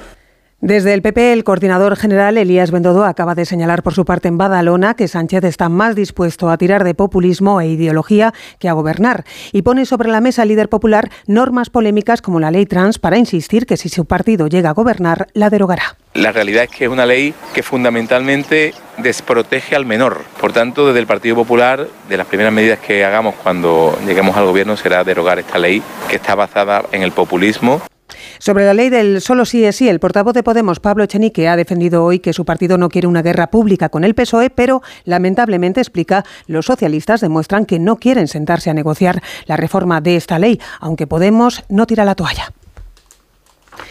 El Gobierno mantiene, sin embargo, que nunca han abandonado la mesa de negociaciones como sostiene su socio de coalición. Seguimos ahora en Cataluña y este fin de semana se ha materializado la crisis interna en el seno de la Asamblea Nacional Catalana con la salida de 13 de sus miembros a raíz de la propuesta de impulsar una lista cívica para concurrir en las elecciones catalanas. Onda Cero Barcelona, Lola Surribas. La Asamblea Nacional Catalana ha abordado este fin de semana la crisis interna de la entidad. El resultado, el vicepresidente Jordi Pesarrodona y 13 miembros del Secretariado Nacional han dimitido de sus cargos, aunque no han abandonado la ANC. Una crisis que nace de la falta de acuerdo para crear un grupo de trabajo y presentar una lista cívica de cara a las próximas elecciones municipales, tal y como defendía la presidenta de la entidad, Dulos Feliu. En el encuentro, la ANC ha acordado también planear las dos movilizaciones independentistas más importantes del año, dicen, con motivo de la Diada de Cataluña y el 1 de octubre. En el exterior, sobre el conflicto de Ucrania, la última reacción este domingo que acabamos de conocer es de Moscú. El Kremlin expresa a través de un portavoz que Occidente no demuestra estar abierto a iniciativas que favorezcan la paz en Ucrania. Y en Corea del Norte, el gobierno de Kim Jong-un confirma el último lanzamiento de un misil balístico intercontinental hacia el mar de Japón, del que ha informado también, como de costumbre, la televisión norcoreana. El simulacro sorpresa de lanzamiento de misiles balísticos intercontinentales es una prueba real de los esfuerzos constantes de la Fuerza Nuclear Estratégica de la República Popular Democrática de Corea para convertir su capacidad de contraataque nuclear fatal contra las fuerzas hostiles en una irresistible y visita este domingo a Turquía del secretario de Estado de Estados Unidos, Anthony Blinken, procedente de la Conferencia de Seguridad de Múnich, para visitar zonas afectadas por los terremotos del pasado 6 de febrero. Mañana se desplazará a Ankara para entrevistarse con su homólogo turco. Información deportiva ya con Esther Rodríguez. A las 2 de la tarde se abre la sesión dominical de la jornada 22 de Liga con el partido entre Elche y Español en la zona baja de la tabla, sesión que cierra el Barcelona en el Camp Nou ante un Cádiz que acaricia también el descenso. Los Azulgrana al margen del ruido del caso Negreira y con el Madrid a cinco puntos recuperan a Busquets, son baja Pedri y Dembélé. Se juega también el Rayo Sevilla y el Atlético Madrid Atlético de Bilbao con Radio Estadio en directo desde las 3. El partido disputado ayer entre Osasuna y Real Madrid dejó nuevos episodios de insultos contra Vinicius que se escucharon incluso durante el minuto de silencio por las víctimas del terremoto de Turquía y Siria. Y hoy la Policía Nacional ha identificado a un joven como presunto autor de insultos proferidos contra el brasileño Soimois el pasado 5 de febrero. Con Barcelona y Real Madrid Madrid-Cao, la Copa del Rey de Baloncesto nos ofrece una final inédita este domingo. Badalona, David Camps. El Unicaja de Málaga y el Tenerife tienen ante sí la oportunidad casi única de romper la hegemonía del Real Madrid y el Barcelona. Sin Madrid ni Barça por primera vez en 14 años en una final copera, que aquí en Badalona devuelve la magia y su razón de ser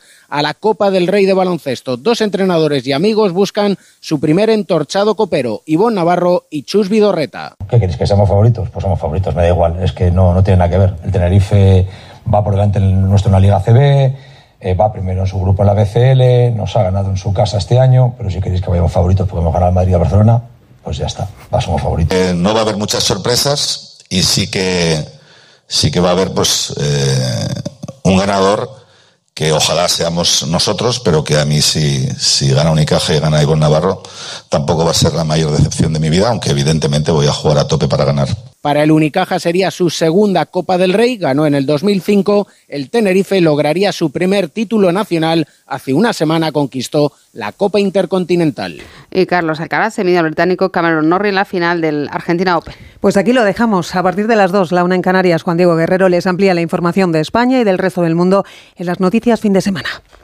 Como el perro y el gato. Es lo que tiene ir al veterinario, que vean lo que le pasa, pero el veterinario ha valorado que esa tos requiere un tratamiento con corticoides y el animal está mejorando. Los gatos que viven en un recinto cerrado y que no salen al exterior, evidentemente en algún momento tienen la curiosidad. Tienen el interés, esa curiosidad. Y si ven una puerta abierta dicen, pues a ver qué hay ahí al fondo, pues tiran. Aquí está, como el perro y el gato, para pasar ese buen rato. Todo sobre las mascotas con Carlos Rodríguez. Como el perro y el gato. Sábados a las 3, domingos a las 2 y media de la tarde y siempre que quieras en la app y en la web de Onda Cero. Patrocinado por Menforsan, los especialistas en cuidados, higiene y cosmética natural para las mascotas. Te mereces esta radio. Onda Cero, tu radio.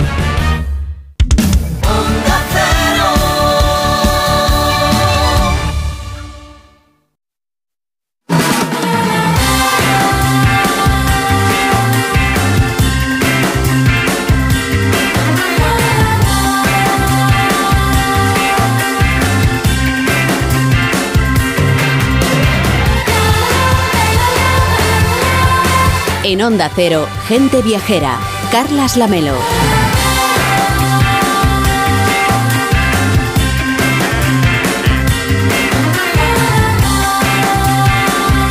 La una y siete minutos, las doce y siete en Canarias, gracias a Fran Villar que está en los estudios de Barcelona, Jorge Zamorano de David Fernández que nos eh, acompañan desde los estudios de Madrid. Ustedes pueden escucharnos a través de la radio de Onda Cero.es y de nuestra aplicación. Somos los de Gente Viajera. Les vamos a llevar de viaje por el mundo, pero empezamos celebrando el entierro de la sardina que será el próximo martes, miércoles, perdón.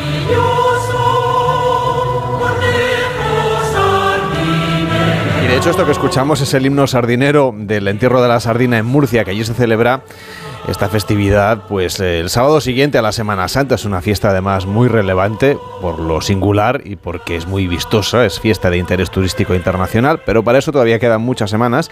Pronto sonará ya esa marcha fúnebre y se teñirá de negro la calle. El miércoles 22 de febrero finalizará el carnaval con el tradicional entierro de la sardina, cuando se sucederán pues las parodias de ese entierro en el que los carnavaleros desfilarán de luto simulando un cortejo fúnebre. La sardina se enterrará o será enterrada o quemada, según el lugar, entre ironías y un poco de humor aunque eso, Víctor, pues no debe faltarnos nunca, sea o no el día del entierro de la sardina, ¿no? Desde luego, a mí lo que más me gusta... en realidad lo que vamos a hacer es comernos las sardinas ahora. La verdad es que es una delicatessen y bueno, pues por eso hemos querido rendirle hoy un homenaje acercándonos a algunos de los mejores sitios de España para degustar este manjar de dioses y estrellas Michelin, hermoso, sano y plateado desde Málaga hasta Galicia en restaurante a la plancha, en chiringuitos a la brasa o enlatadas, es una de las delicatessen más valoradas por los viajeros y por los consumidores. Como anécdota, en el origen de ese entierro de la sardina hay varias teorías. La historia cuenta que fue en el siglo XVII, cuando el rey Carlos III quiso celebrar el fin del carnaval con el pueblo llano y ordenó traer sardinas para tal celebración, que ese día fue un día muy caluroso, además atípico para aquella época del año en la que se encontraban, y debido al calor, pues las sardinas se descompusieron. Y para alejar el olor eh, que estas desprendías, pues mandó que fueran eh, enterradas. Y ahí empezó, parece ser, el entierro de la sardina. Así es, y como saben los oyentes, también se le llama parrocha o souba, es un pescado azul y de agua salada, y su nombre en español tiene como origen la costa de la Sardina, en Cerdeña, Sardeña, Sardeña, Sardina. Eh, y además se puede designar, a con este nombre en español, se puede designar a diferentes especies de peces de la familia de los clupeidos, como decías en la entrada, y bueno, pues un producto estrechamente emparentado con las anchoas y los arenques, otras delicias, sin duda. Bueno, pues vamos a arrancar este viaje gastronómico, como no podía ser de otra manera, en Málaga. Y es que ya saben ustedes que, que allí lo de la sardina es cosa seria, es cosa seria, es cosa de religión casi. ¿eh? Hace más de 100 años, en la playa malagueña del Palo, un pescador inventó el espeto para ensartar una sardina o varias en una caña. Una receta de naturaleza humilde que el tiempo y también el producto pues han elevado hasta hacer de él un plato digno, yo diría que de los mejores reconocimientos, no sé si de estrella Michelin, pero por lo menos sí de mucha popularidad. Por eso nos acompaña Adolfo Jaime, que es chef del restaurante El Balneario en Málaga. ¿Qué tal? Muy buenos días. Muy buenos días a todos. No sé si se celebra con vendiendo sardinas el, el, día del entierro de la sardina o no tiene nada que ver. Bueno, hoy aquí no se entierra la sardina, se entierra el boquerón. Ah, vaya, ¿qué me dice? Sí. Ahí sí que me sorprende. ¿En qué consiste? Lo? Y el entierro del boquerón. Málaga es la tierra la tierra del boquerón. Sí, lo sabemos. llaman boquerones mm, a los malagueños. lo sabemos, lo sabemos. ¿Y ustedes entierran entonces el boquerón? El boquerón correctamente. Bueno, en, realidad nosotros lo del entierro de la sardina nos ha servido de excusa para hablar de, lo que son las sardinas en Pero nosotros, nosotros, o sea, nosotros lo que hacemos es el espeto de sardina, ¿no? algunas veces espetamos el boquerón, igual que espetamos otros tipos de pescado, ¿no? El pargo, la hurta, la lubina, la dorada, el calamar, los carabineros, o sea, la gamba, todo lo podemos espetar nosotros aquí, lo espetamos, ¿no? lo que haga falta. Pero lo que tira el tirón fuerte es la sardina, por supuesto. Pues ahí vamos, cuéntenos cuál es el secreto de, hacer un buen espeto con sardinas. O sardinas espetadas, ¿no? Bueno, un, un, buen espeto de sardinas es tener un buen fuego. El fuego nosotros aquí usamos la, la leña de, de, de olivo, el que usamos nosotros. Y y la, y la caña, lo que era la caña, ya va en, en acero.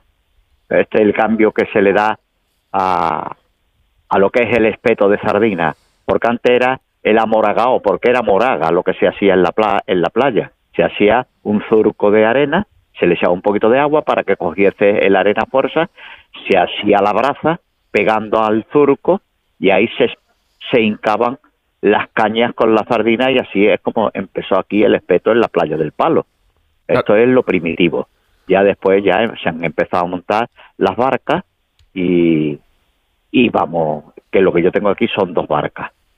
Claro, porque el balneario de los Baños del Carmen, o sea, reseña, porque tiene 105 años el balneario de los Baños del Carmen, de antigüedad. Es un sitio privilegiado en Málaga. Claro, ese es el secreto, un buen fuego y estar frente al mar, desgustando estos productos. ¿Y cuáles, cómo los identificamos? ¿Cómo, ¿Cómo, vemos que un boquerón o una sardina sea de buena calidad? ¿En qué tenemos que fijarnos? Pues nosotros, eh, eh, en lo que es lo duro que está el pescado. La sardina está, nosotros el, el pescado lo recibimos del alba cogido y lo recibimos a las 9 de la mañana y ya está en el balneario desde la sardina al boquerón al calamar, el chopito, el calamarito, nosotros tenemos un comprador que me compra en la caleta de Vélez y me trae, pues, lo que le pido, 10, 12, 8, 4 cajas de sardinas, boquerones, el boquerón vitoriano, y, pero bueno, hoy estamos hablando de la sardina. La sardina, tal como viene, se espeta, se le echa la sal gorda y se pone en la braza, de pie. Y eso es un bocado exquisito mejor. Conozco la sardina a la plancha y conozco de muchas formas en parrilla como está a la brasa con la leña de olivo, no hay nada que lo supere. Adolfo, damos, fe ¿eh? de, que es una delicia y por eso hoy le hemos querido rendir homenaje aquí en el programa. Adolfo Jaime, chef del balneario de Málaga, gracias por acompañarnos y enhorabuena por esas sardinas en respeto que son espectaculares. Y buen día. Un fuerte abrazo, que vaya bien. Igualmente, que gane el Unicaja. Eh, nos unimos, venga, claro que sí. Y si hay alguien tan aficionado a las sardinas como los malagueños, hombre, y aquí en España hay varios sitios, ¿no? Pero yo mm. diría que son seguramente los gallegos, allí les llaman shoubas, son algo más pequeñas, también se las conoce como sardinillas, como parrochas. Por eso también nos queremos acercar a Galicia, a Coruña en concreto. Maritina Dósil, del restaurante Shoubas en Lira, en A Coruña, también está con nosotros. ¿Qué tal? Muy buenos días, bienvenida. Hola, buenos días. Bueno, también ustedes andarán liados, ¿no? Hasta ahora en, en domingo. Sí, hasta ahora estamos esperando por bastante gente. Tienen muchas reservas para hoy domingo de carnaval. Hoy sí. hay muchísima gente porque está ahora mismo está corriendo muy buen tiempo aquí en Galicia. Tenemos aquí en Lira un tiempo fabuloso. Y entonces la gente pues se acerca a dar una vuelta, a comer pescado, a comer cosas de aquí. Oye, ¿cómo podemos identificar unas buenas showbas? Pues mire, unas buenas uvas que sean fresquitas, muy fresquitas. Y nosotros las hacemos fritas y a veces también las hacemos en, en una empanada, en empanada de maíz, que sale también riquísimas. Qué bueno. Eh, ¿Cuál es la mejor época para comerlas? Mire, pues a partir de primavera, a partir del mes de mayo, ya hay shouba de aquí. Shouba la hay todo el año, que no es gallega, pero nosotros solemos comprar todo que sea de kilómetro cero. Por lo tanto, tiene que ser de nuestra costa. Y hasta a partir de mayo, junio, porque es el refrán que decimos en San Joan, a sardiña mollo pan. Y es la mejor época. Ah, después ya todo el verano, pero a partir de mayo, junio, ya esos meses son buenísimos. ¿Y cuáles son las más demandadas por los viajeros? ¿Marinadas, Nosotros- escabeche? ¿Cuáles? No, nosotros freímos, freímos las choudiñas, fritas en aceite de oliva y salen riquísimas, fresquitas, muy duritas y a la gente le encantan, con una ensalada y ya está. O unos pimientos, ¿no? Unos pimientos de padrón también les encantan a la gente con las chopas. Oiga, en el noroeste es tradición también comerlas en forma de empanada, como nos decía, con su Sí. típica salsa de pimiento verde, cebolla, la zaragallada. Eh, ¿Nos puede contar un poco cómo se prepara esta empanada? Pues mira, hacemos la masa con masa de maíz y después las tiramos en una bandeja, por encima vamos, le hacemos un refrito todo con pimiento, cebolla, le ponemos las chovas por encima, le ponemos la tapa y las metemos al horno y sale una empanada riquísima. Le gusta muchísimo a la gente, es una delicatessen, ¿eh? Riquísimas. Oiga, y viene mucha gente de otros lugares, por ejemplo, aquí a comer la sardina, la shouba. Muchísima, mucha gente. Además, a nosotros es una coincidencia, porque el shouba no es por las shoubas precisamente, es porque es el apellido de mi marido, Ah. que se apellida Shoubanova. Entonces, al principio, cuando abrimos, le pusimos shouba para que tuviera tirón, pero resulta que no teníamos shoubas al principio y abríamos latas, nos pedía la gente, abríamos shouba en lata, pero ya a partir de que, que- que empezaron a pedirnos más, pues continuamente ya las compramos frescas y ya freímos muchísimas durante todo el verano. El caso es que las haya, porque a veces también escasean, ¿sabe? Ser son riquísimas. O sea que ya les venía un poco determinado, ¿no? Claro, es Les que nos orientó el negocio. así. A mí me, nos cogió así, ¿sabe? Venía la gente el show, pues tal. Pues, las, pues entonces ya hace muchos años que las estamos friendo y comercializando y salen riquísimas. Con pimientos de padrón, con una ensalada, cada uno a su gusto. Pues Maritina, muchísimas gracias por acompañarnos y por hablarnos del secreto de estas showbas en Lira, en A Coruña. Allí les estarán esperando y que tengan ustedes un mediodía lleno de reservas. Muchísimas gracias, os lo agradezco muchísimo. Buenos días. Que vaya bien. Oye, hablábamos antes, Víctor, de lo importante que es comer sardinas. Claro, una- un recurso sencillo es poderlas saborear, por ejemplo, las que están en lata. Nos decía eh, esta restauradora que ellos al principio, como no tenían showbas frescas, pues lo hacían, lo hacían en lata. Así que cuéntanos un poco cuáles son las propiedades de las sardinas. Pues mira, son muy beneficiosas para la salud, principalmente pues, pues esa riqueza de ácidos omega 3 y vitamina B12. Además, los niveles de grasa están en un 6% y bueno, pues eh, la verdad es que cuando están en su momento óptimo para el consumo son una delicia, no incrementan los niveles de colesterol y de hecho pues son beneficiosas para el corazón. Pues nos vamos a ir a Bermeo para saludar a Anchón Echevarría. ¿Qué tal? Muy buenos días. Buenos días. Ustedes se encargan de conservar, eh, eh, en Serrats en Bermeo, ustedes se encargan de conservar las sardinas en lata. Eso es, esa es nuestra tarea. A ver, háblenos, ¿cómo se preparan eh, las sardinas? Porque hoy queremos hablar de todo, de todas las posibilidades. Ya, ha- ya ha oído usted, empanada, eh, en espeto, fritas, ahora nos faltaban las de las conservas. Bueno, pues ahí estamos nosotros para echar una mano cuando falta ese producto en el mercado en fresco, pues porque no es la temporada, porque el mar está muy fuerte y los barcos no pueden salir a pescar, o por cualquier otra razón, pues eh, poder tener eh, la posibilidad de disfrutar de las sardinas eh, enlatadas. La verdad Bueno. que no son muy viajeras las sardinas, ¿no? Porque van del mar al, al puerto, tienen poco recorrido. Bueno, no te creas, porque eh, parece que, que pensamos que el pescado está siempre en el mismo sitio, pero con las corrientes y tal se mueven y se mueven mucho. Y no están todo el año en el mismo sitio y no están todo el año con las mismas características. Por ejemplo, para hacerlas en lata, lo ideal es para que el producto no quede seco. Lo ideal es poder eh, utilizar las sardinas cuando tienen el contenido óptimo de grasa, porque cuando vas a meter en la lata van a sufrir un proceso de cocinado porque al meterlo en la lata para conservarlo se esteriliza y la esterilización se hace en base a calor. Entonces hace falta que la sardina tenga suficiente grasa sin pasarse, pero suficiente grasa para que esté jugosa y que no dé un sabor demasiado fuerte por exceso, pero que tenga suficiente grasa para que esté jugosa. Por eso es muy interesante eh, conocer en todo momento cuál es la época y en qué zona del mar está. Nosotros estamos en el Cantábrico y el momento óptimo, enlazando un poco con lo que estaba diciendo la compañera anterior, es eh, durante el verano y a principios del otoño, porque el agua está un poco más caliente, el pescado tiene más actividad, come más, está más gordito y esas son las mejores sardinas para enlatar. Oiga, y entonces una vez se ponen en, la, en la lata y hacen todo ese proceso, eh, ¿cuánto tardan en estar aptas para el consumo? Mira, eh, lo primero que hay que hacer es, como decían también nuestros compañeros anteriores, la sardina es un pescado pequeño y se deteriora muy fácil. Entonces, cuanto más fresca esté cuando la, cuando la coges para meterla en la lata, mejor. Se le corta la cabeza, se le quita también la colita, se colocan crudas en las latas y se tuestan al vapor para que cojan ese punto de cocina. Luego se añade aceite de oliva o el líquido en el que vayan a ir y se le da la esterilización. Con eso conseguimos un producto que la sardina con el tiempo gana. A ver, no es igual que el vino, pero digamos que tendría un poquito la misma, la misma, igual. Con el tiempo se va confitando más, va cogiendo más sabor y va quedando más suave. Por lo tanto, una conserva que tiene cinco años de caducidad para consumirla, pero cuanto más cerca esté del punto de caducidad, más melosa va a estar la sardina. No sé si lo conocen los oyentes, pero hay la villa de Bermeo, eso está en, un puerto maravilloso, que además es una zona que reserva de la biosfera. Y la verdad que yo me apuntaría a tomar un vino, unas latas de, sardinas y disfrutar de, esa localidad. ¿Cómo es esa tierra de pescadores? Pues sí, es un puerto tradicional de toda la vida de pescadores y tenemos eh, al lado, justo al lado está la, reserva de la, de la biosfera de Urdaibai, donde además para de cara al mundo del surf, para los aficionados al surf, es un punto clave porque tiene eh, una playa con una ola muy larga y a finales de verano, principios del otoño, sobre todo cuando empiezan los temporales, eh, tiene unas condiciones óptimas donde se han hecho muchas veces campeonatos mundiales de, surf y bueno, eso dentro del entorno paradisíaco en el que está y con la tradición de la gastronomía vasca, pues nada, ¿qué os, qué os voy a decir? Invitaros a venir por aquí cuando queráis porque os recibiremos con los clientes. Oiga, y aquí en Serrats, además de sardinas, he visto que ustedes tienen otras especialidades. Cuéntenos qué otros productos eh, preparan.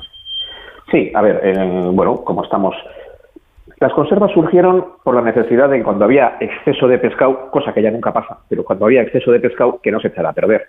Entonces, fundamentalmente, lo que más elaboramos son anchoas, sardinas, bonito del norte, atún, que son las especies tradicionalmente que han entrado en nuestros puertos y de las que, bueno, había suficiente cantidad como para tenerlo que guardar de alguna manera. Hoy en día hay congeladores, tenemos frío, tal, pero pensar que hace 80, 100 años todo eso no había y la única manera de conservar el recurso alimenticio que proporcionaban los pescadores era hacerlo en conserva.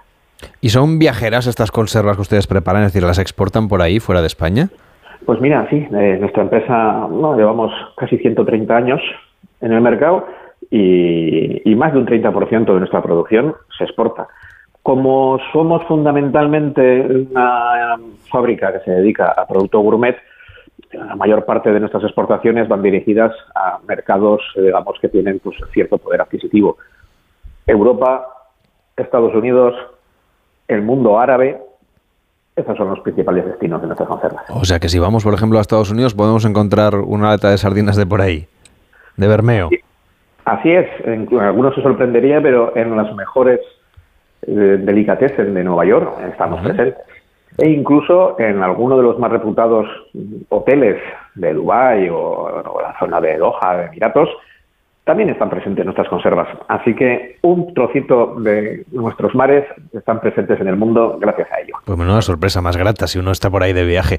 Eh, muchísimas gracias a Anchoneche Barría de Conservas Serrats en Bermeo por acompañarnos y por explicarnos cómo se preparan estas sardinas para preparar o ¿no? celebrar de alguna manera nuestra manera, porque no es tradición eh, necesariamente comer sardinas el día del entierro de la sardina, pero nos ha parecido que era una excusa para hablar de un producto del mar, de nuestros mares, que podemos consumir, como hemos visto, pues eh, de muchas maneras, incluida por supuesto en conserva. Hasta la próxima, buenos días. Muy buenas, vale, gracias a todos. Pues ya saben, ahora lo que queda, Víctor, es tú cómo la eliges. A ver, te, he puesto aquí en un compromiso. una de cada, ¿no? A ver, un trocito de empanada, un trocito de frita, un trocito de, espeto. Para primer plato, segundo plato y, y, postre. Pues hacemos una pausa en Gente Viajera y seguimos por el norte, porque nos vamos a ir a Coruña. En Onda Cero, Gente Viajera, Carlas Lamelo. Seguro que conoces algún caso de acoso en redes sociales, una noticia falsa que se hizo viral o has visto cómo los haters no paran de compartir mensajes de odio. Actúa. Ya es hora de darle la vuelta a esto y demostrar que nosotros también sabemos utilizar las redes sociales para el cambio. Elige uno de los temas, usa tu creatividad y haz un vídeo para redes sociales a tu manera. Regístrate en Efecto 1000 y sube tu vídeo. Nosotros ya formamos parte de la generación 1000. La generación que usa redes sociales con cabeza. Últimas semanas. ¿Qué le parece cuando le llaman a usted maca loca? ¿Usted va a volver a la política? Pero usted no se fue porque tenía una enfermedad. ¿Qué limitaciones tiene, Santiago Pascal? ¿Usted lo ha visto eso? ¿Ha descubierto usted ahora que hay nazis en Vox? ¿Qué significa? No fueron sutiles. ¿De quién está hablando? ¿Nombre y apellido de alguien? ¿Usted va a volver a la política? ¿Quiere que le pregunte por ETA? Lo de Évole. Entrevista a Macarena Olona. Programa doble hoy a las 9.25 de la noche en La Sexta. ¿Y tú que vives en un chalet? ¿Qué necesitas para tu seguridad? Yo quiero que nuestra casa esté protegida, pero también me gustaría poder ver qué pasa en el jardín cuando están mis hijos en la piscina. Pues con la alarma de Securitas Direct no solo estarás protegido frente a robos, también puedes acceder a las cámaras de exterior para ver lo que pasa en el jardín y configurar avisos inteligentes. Y es que tú sabes lo que necesitas y ellos saben cómo protegerte. Llama ahora al 900-272-272 o entra en securitasdirect.es y descubre la mejor alarma para ti.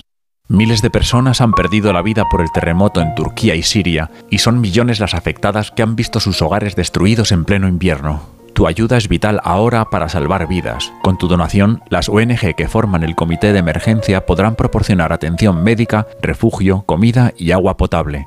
Entra ahora en comitéemergencia.org o envía un Bizum al 02076.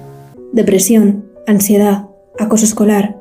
Los menores de edad a veces tenemos problemas y necesitamos que nos ayuden. En Fundación ANAR están las 24 horas para escucharnos y ayudarnos a encontrar una solución, pero para seguir haciéndolo te necesitan. No cambies de emisora, cámbianos la vida. Hazte socio en anar.org.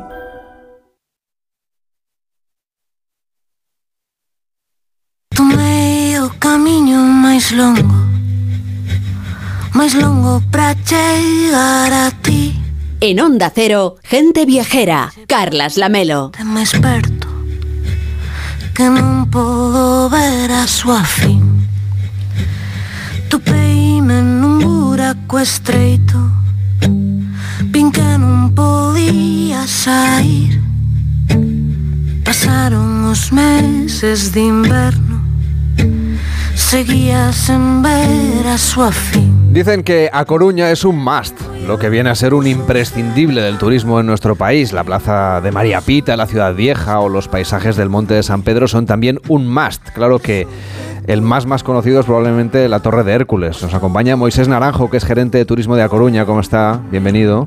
Muy buenos días, encantado de estar con todos ustedes. Empezamos nuestro recorrido justo por ahí, en el faro romano más antiguo del mundo que sigue en funcionamiento. ¿Qué ha permitido que siga en marcha tantos siglos después? Pues sobre todo la grandiosidad. Es un monumento que forma parte del ADN de la ciudad de A Coruña y sus vecinos y lleva más de 2.000 años en funcionamiento junto con el Faro de Alejandría, uno de los más antiguos del mundo. Y ese espaldarazo que dio el ser Monumento Patrimonio de la Humanidad ha logrado posicionarnos a nivel internacional y llamar la atención de miles de personas que en ese espacio único donde está ubicado pues lo hace uno de los elementos más imprescindibles de la ciudad de A Coruña. Y eso voy a preguntar yo, ¿qué sabemos de la historia de este faro? Pues eh, sabemos que bueno que hay una leyenda preciosa de un eh, gigante que se llamaba eh, Gerión que tenía prácticamente a toda la ciudad pues atemorizada y vino Hércules eh, inspirado por es- estas leyendas romanas que hizo posible abatir a este gran gigante Gerión y que liberó a la ciudad de A Coruña de su tiranía y donde se ubica pues esos restos del gigante Gerión los romanos se levantaron la torre en honor a, a Hércules, que forma parte, como digo, del orgullo patrio de la ciudad de A Coruña, y a partir de aquel momento, pues los ciudadanos o los vecinos de esta ciudad quedaron liberados de la tiranía de Gerión. Qué historia más bonita. Por cierto, que este año 2023 es el año Picasso y en A Coruña ustedes también lo van a celebrar porque fue vital esta ciudad para la trayectoria del pintor. De hecho, la Torre de Hércules fue también pintada al óleo por Picasso. ¿Cómo van a celebrar ustedes esta efeméride? Pues ya hemos empezado desde este mes de febrero con diferentes exposiciones y una agenda mm, amplia que va a durar hasta diciembre de este año, no solo por la programación del ayuntamiento, vinculada a la Casa Museo Picasso, casa donde residió Picasso y su familia, que fue trasladada en el año 1891 desde Málaga hasta esta ciudad, y durante cuatro años vitales, pues esta ciudad formó parte de la personalidad, no solo personal, sino también artística, del joven eh, Pablo eh, Ruiz eh, Aquí convivió con sus padres y con sus hermanas. De hecho, su hermana pequeña, Conchita, murió de difteria. Está enterrada en el eh, cementerio de San Amaro, en, A Coruña. Y todo el año, como digo, vamos a tener pues eh, vinculación eh, y programación cultural ligada a la figura del gran genio Pablo Picasso. Además, el Museo de Bellas Artes de A Coruña, en el mes de marzo, inaugurará una exposición blanco sobre azul en el recuerdo, que es una exposición que también basa pues esos pasos fundamentales que eh, Picasso tuvo como artista en esta ciudad. Y como bien decías, la Torre de Hércules fue inspiración para este artista y la llamaba Torre de Caramelo, porque él la concebía como una torre de caramelo y las primeras figuras geométricas dentro de su etapa pictórica pues fueron basadas en esas figuras geométricas inspiradas en nuestra Torre de Hércules. Esa exposición Picasso Blanco en el recuerdo azul se va a inaugurar, como decía, en el Museo de Bellas Artes de A Coruña a partir del 23 de marzo, pero hay otra curiosidad, que es el Museo de los Relojes en el Palacio consistorial. ¿Qué podemos ver aquí dentro? Pues en el Museo de los Relojes es una colección eh, que es propiedad del Ayuntamiento de A Coruña y forma parte del legado de coruñeses que a lo largo de los últimos tres siglos han cedido pues, diferentes piezas de relojes de gran valor, más de 83 relojes de diferentes siglos que, como digo, pues se dan las horas puntualmente y forman parte del gran patrimonio que tiene este ayuntamiento y su interior en la primera planta, planta noble, que no solo los relojes, sino la colección de cuadros, eh, de pinturas eh, de diferentes alcaldes que han formado parte de la historia de la ciudad. Y también tiene como curiosidad esta parte noble del ayuntamiento de la ciudad, la mejor colección de estafetas eh, militares, que eran lo que venían a ser como los sellos antes de que existiera pues los sellos que actualmente conocemos tres colecciones en una dentro de ese, de ese museo, de esa parte noble, y sobre todo estos relojes que, como bien decías, forman parte de la gran eh, obra que mantiene el Ayuntamiento de A Coruña en su planta noble, en la primera planta. Y en A Coruña también se puede recorrer una interesante ruta modernista ¿no? que recorre esos edificios del ensanche de la ciudad. ¿Cómo llegaron estas influencias arquitectónicas a la ciudad? Pues llegaron en primer lugar a través de un arquitecto municipal que tuvo la ciudad, que se llama Julián Abad, que se licenció en arquitectura en Madrid, él era, era asturiano, era de Oviedo, y eh, tenía muchísima inspiración en la obra de, Miró, era un gran admirador de todo el modernismo catalán e intentó en sus primeros pasos como arquitecto municipal pues el dar eh, rienda suelta a esta inspiración eh, modernista que, tenía.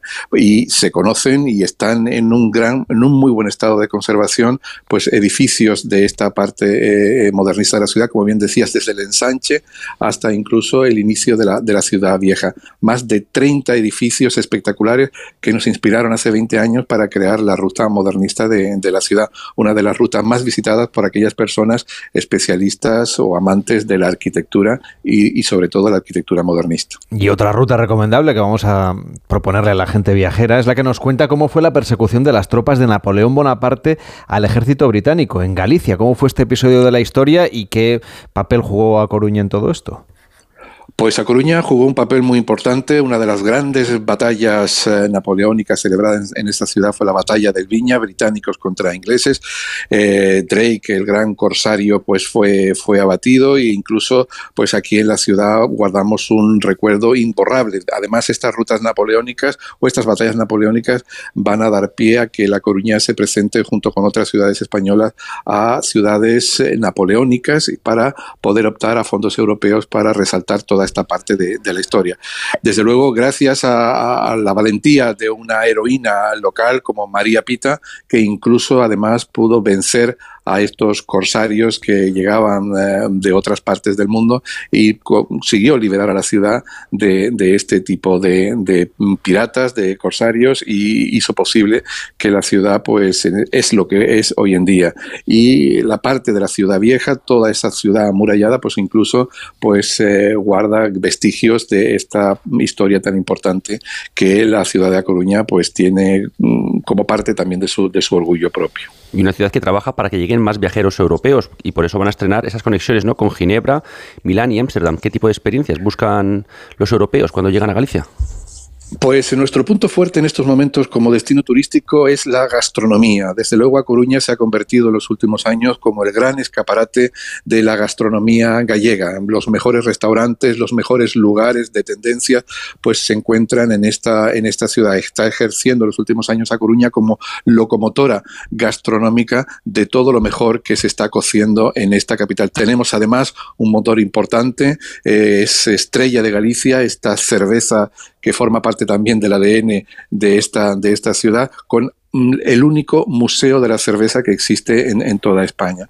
Entonces, ahora que nos estamos abriendo internacionalmente, tenemos conexiones a día de hoy con eh, Londres y con París. Las próximas, como bien decíais, serán en marzo con Ginebra y con eh, Milán pues intentamos por todos los medios que el turista internacional que nos visite eh, conozca de primera mano nuestra gastronomía, conquistarle por el estómago, porque tenemos eh, realmente eh, contrastado que la mejor conquista es la que se hace por el estómago, y luego, una vez conquistado por el estómago, pues que se impregne de toda la cultura, de todo el patrimonio, de toda la historia que tiene esta ciudad a lo largo de los últimos años, y sobre todo darles a conocer pues la moda que se hace. Otro de los puntos fundamentales de nuestra promoción es la internacionalización de nuestra moda. Tenemos también un, valor añadido importantísimo que es Inditex, que en esta ciudad es la que le da vida prácticamente diaria a, todo lo que se mueve. Tenemos una exposición además eh, propulsada por Inditex eh, desde finales del año pasado que es eh, Maisel, uno de los grandes fotógrafos mundiales que estará hasta el mes de abril en esta ciudad.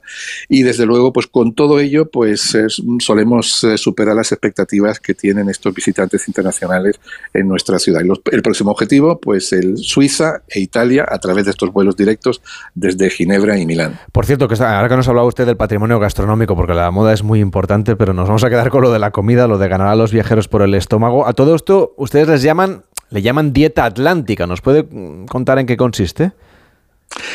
Llamamos dieta atlántica sobre todo porque utilizamos el producto local, producto kilómetro cero que viene de reserva de la biosfera como Terra das Mariñas, que son nuestros eh, vecinos, y sobre todo aportando a la nueva cocina el valor tradicional de la cocina de siempre, de la cocina que se ha heredado de padres a hijos, de abuelas a, nietas, y esta cocina tradicional, utilizando el producto de cercanía, el producto que realmente se hace pues eh, con todo el, el cariño del mundo, mundo, pues este es el que realmente se expone en las mesas coruñesas y son resultados pues eh, realmente fantásticos. Muchísimos especialistas eh, periodísticos y gastronómicos cuando vienen a la ciudad ya no solo vienen reclamando pues el tópico del marisco, sino el producto de la buena ternera gallega que se puede disfrutar en nuestra ciudad, los buenos, buenos productos de la huerta y sobre todo también combinándolo con el pan o los caldos gallegos. Tenemos unos vinos en Galicia espectaculares, muy próximos a la, a la, a la ciudad de A Coruña, que además se pueden consumir perfectamente de diferentes tipos de, precio y desde luego que, como digo, pues eh, conquistamos al día muchísimos congresos, muchísimos eh, eventos, muchísimas ferias nacionales e internacionales, teniendo como punto fuerte pues esta gastronomía que a día de hoy se disfruta en la ciudad, porque los coruñeses y coruñesas además son muy disfrutones, son muy de eh, aprovechar y disfrutar pues lo que ofrece la hostelería en general y los productos que en ella se ofrecen. Y hace muy bien. Moisés Naranjo, que es gerente de Turismo de A Coruña. Gracias por estar con nosotros. Hasta la próxima. Ha sido un placer. Muy buenas tardes.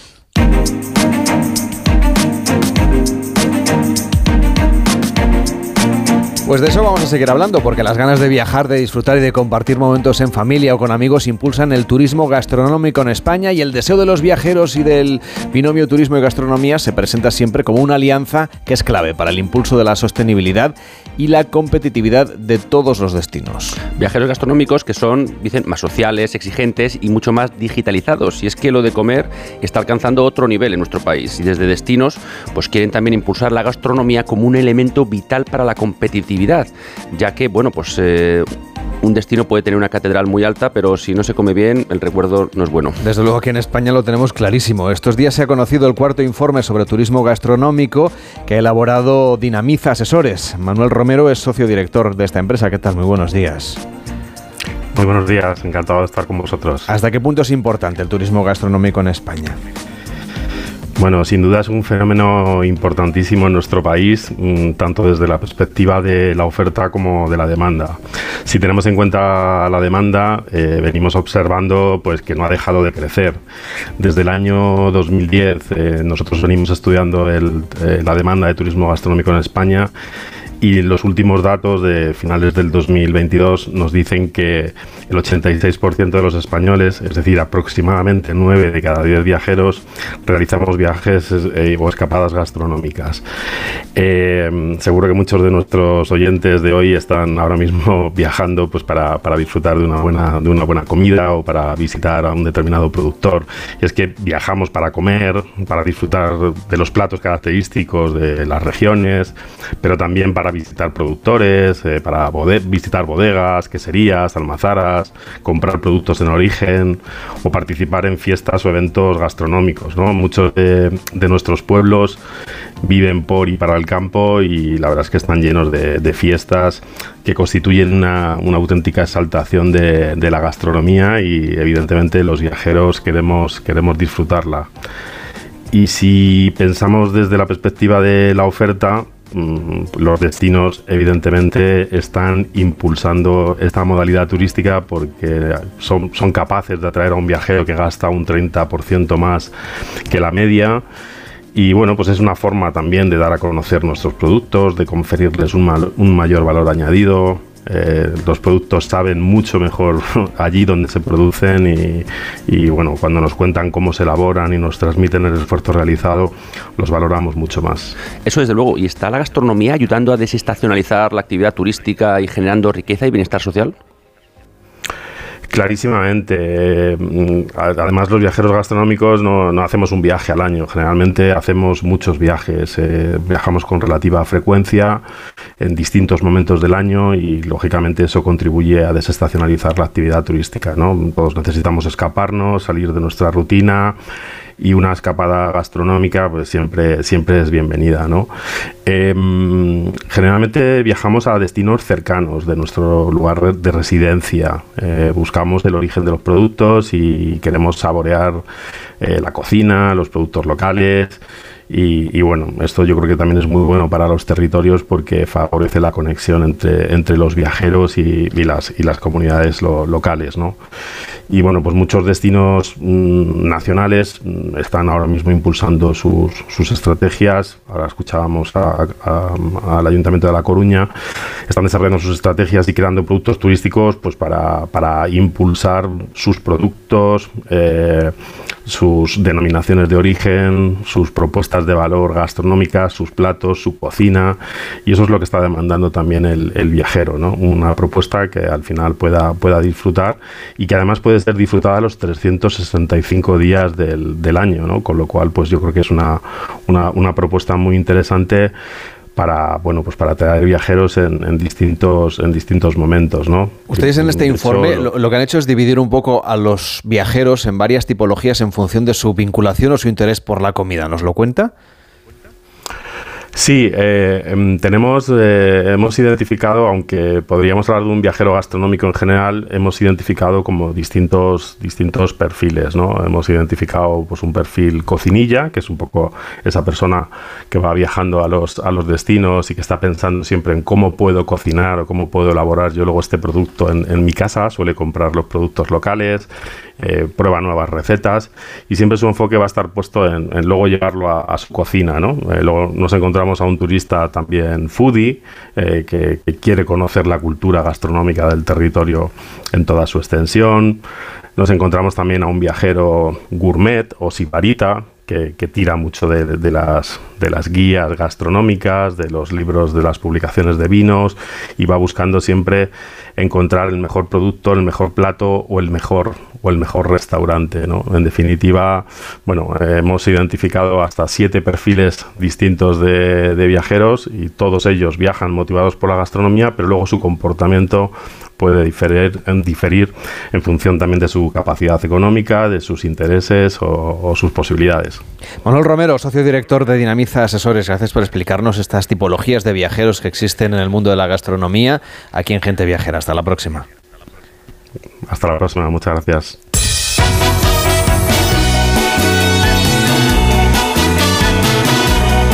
Y tenemos muchos mensajes de los oyentes en el 699-464666. De entrada ya les pedimos disculpas porque es imposible ponerlos todos cada fin de semana. Nos llegan muchos al 699-464666. Importante que sean notas de voz. También nos escriben, incluso nos mandan fotos los oyentes de sus últimas vacaciones. Pero lo mejor aquí en la radio son las notas de voz. ¿Qué nos han explicado los oyentes, Víctor? Bueno, pues estos amigos que han viajado a Venecia y han ido al carnaval, han podido visitar la Fenice, han ido a comer las tapitas, han tomado, nos mandan unas fotos, bueno, maravillosas de, de todo el carnaval de Venecia. Les veo, pues también tomándose un spritz muy bueno en la Plaza San Marco. Vamos, que. Que nos dan ganas de irnos con ellos, Madre mía, vamos. y encima ha hecho buen tiempo. Qué suerte.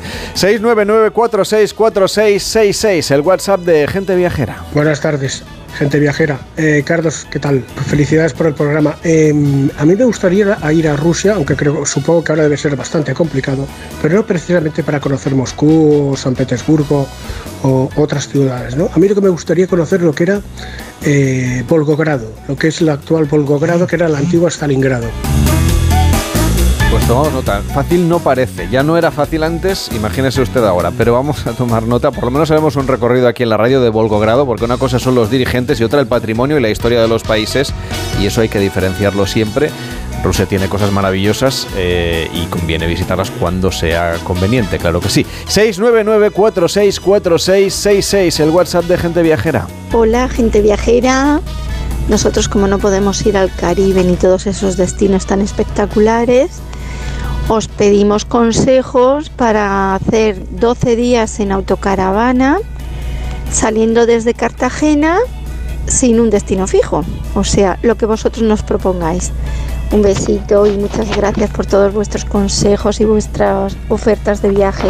Ah, Nos encanta este reto desde Cartagena, les podemos mandar donde queramos. Maravilla. maravillas tienen. Pues nos ponemos a ello. 699-464666. Bueno, y hay otro viajero que nos pidió hab- hablar de París y que nos dice que, bueno, que muchísimas gracias, fantástica información y que brindará por nosotros a orillas del Sena. Por cierto que este reportaje, el de París y otros muchos, los tienen ustedes disponibles en onda0.es barra gente viajera. Queremos ser también en internet su recomendador de viajes, onda0.es barra gente viajera. Y ahí estamos los 24 horas del día, todos los días del año, siempre que usted quiera y por supuesto en nuestra aplicación nos puede escuchar a la carta en onda0.es y en las plataformas de audio. Pero entre usted a onda0.es barra gente viajera para estar informado de todos estos destinos, que sí que hemos hablado mucho del entierro de la sardina, pero no, no significa nada sin el carnaval, que es lo que en realidad estamos viviendo estos días. Así que hacemos una pausa aquí en Gente Viajera y a la vuelta nos vamos al carnaval de Río de Janeiro con Mariano López. En Onda Cero, gente viajera. Carlas Lamelo. Hablemos claro. De vuelta funciona. Funciona tan bien que si nos escuchas y no eres un temerario, pagarás muy pocas multas y nunca perderás el carné. Garantizado. Bueno, sí, porque yo no he vuelto a pagar multas, aunque vengan, yo las escaneo a vosotros y la verdad que yo estoy muy contenta, incluso os he recomendado. Encima pagáis, si te retiran el carnet, De vuelta. 900-200-240. 900-200-240 o devuelta.es. Mucho que ganar. Reacciona. Onda Cero Madrid. 98.0 FM. Ahora más que nunca es el momento de recurrir a los profesionales de limpiezas Leticia, expertos en limpieza y desinfección de todo tipo de superficies desde 1990. Un servicio profesional y eficaz con soluciones a medida para eliminar todo tipo de virus, bacterias y hongos. Entre en limpiezasLeticia.net o llame al 91 681 35 58. Ahora más que nunca, Limpiezas Leticia. Dobla tu ahorro con Ocasión Plus. Hasta 6.000 euros de descuento en 7.000 coches. Y ahora con la mejor financiación del mercado, al 6,90%. Este mes somos imbatibles. Ven a vernos. Ocasión Plus. 16 centros en Madrid. Nuevas tiendas en Fuenlabrada, Arganda y Torrejón. Localiza tu centro más cercano en ocasiónplus.com. Abierto sábados y domingos. Muebles Adama. Renovar sus muebles es renovar su vida. Venga a conocernos y le sorprenderá todo lo que podemos hacer por usted. La más amplia variedad de muebles de calidad y diseño a un precio increíble. Muebles Adama. Ver a la calle General Ricardo 190 o entra en mueblesadama.com. A la hora de alquilar, ¿cierras los ojos esperando que la fuerza te acompañe para que te paguen mes a mes? ¿O confías en cobrar puntualmente todos los días 5? Cada día somos más los que disfrutamos de la protección de alquiler seguro. Llama ahora al 910-775-775. Alquiler seguro. 910-775-775. Radioteléfono Taxi, ahora con precio máximo garantizado. Llámanos al 91 547 8200 o descarga Pide Taxi. Más información en rttm.es.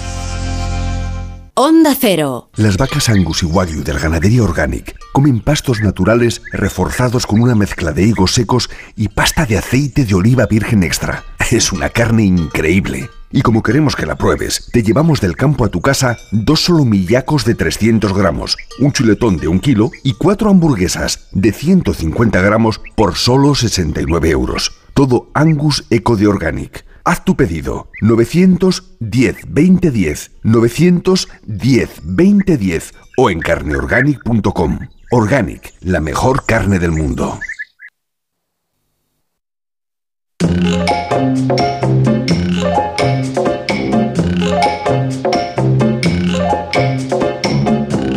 Gente Viajera, sábados y domingos a las 12 del mediodía, con Carlas Lamelo.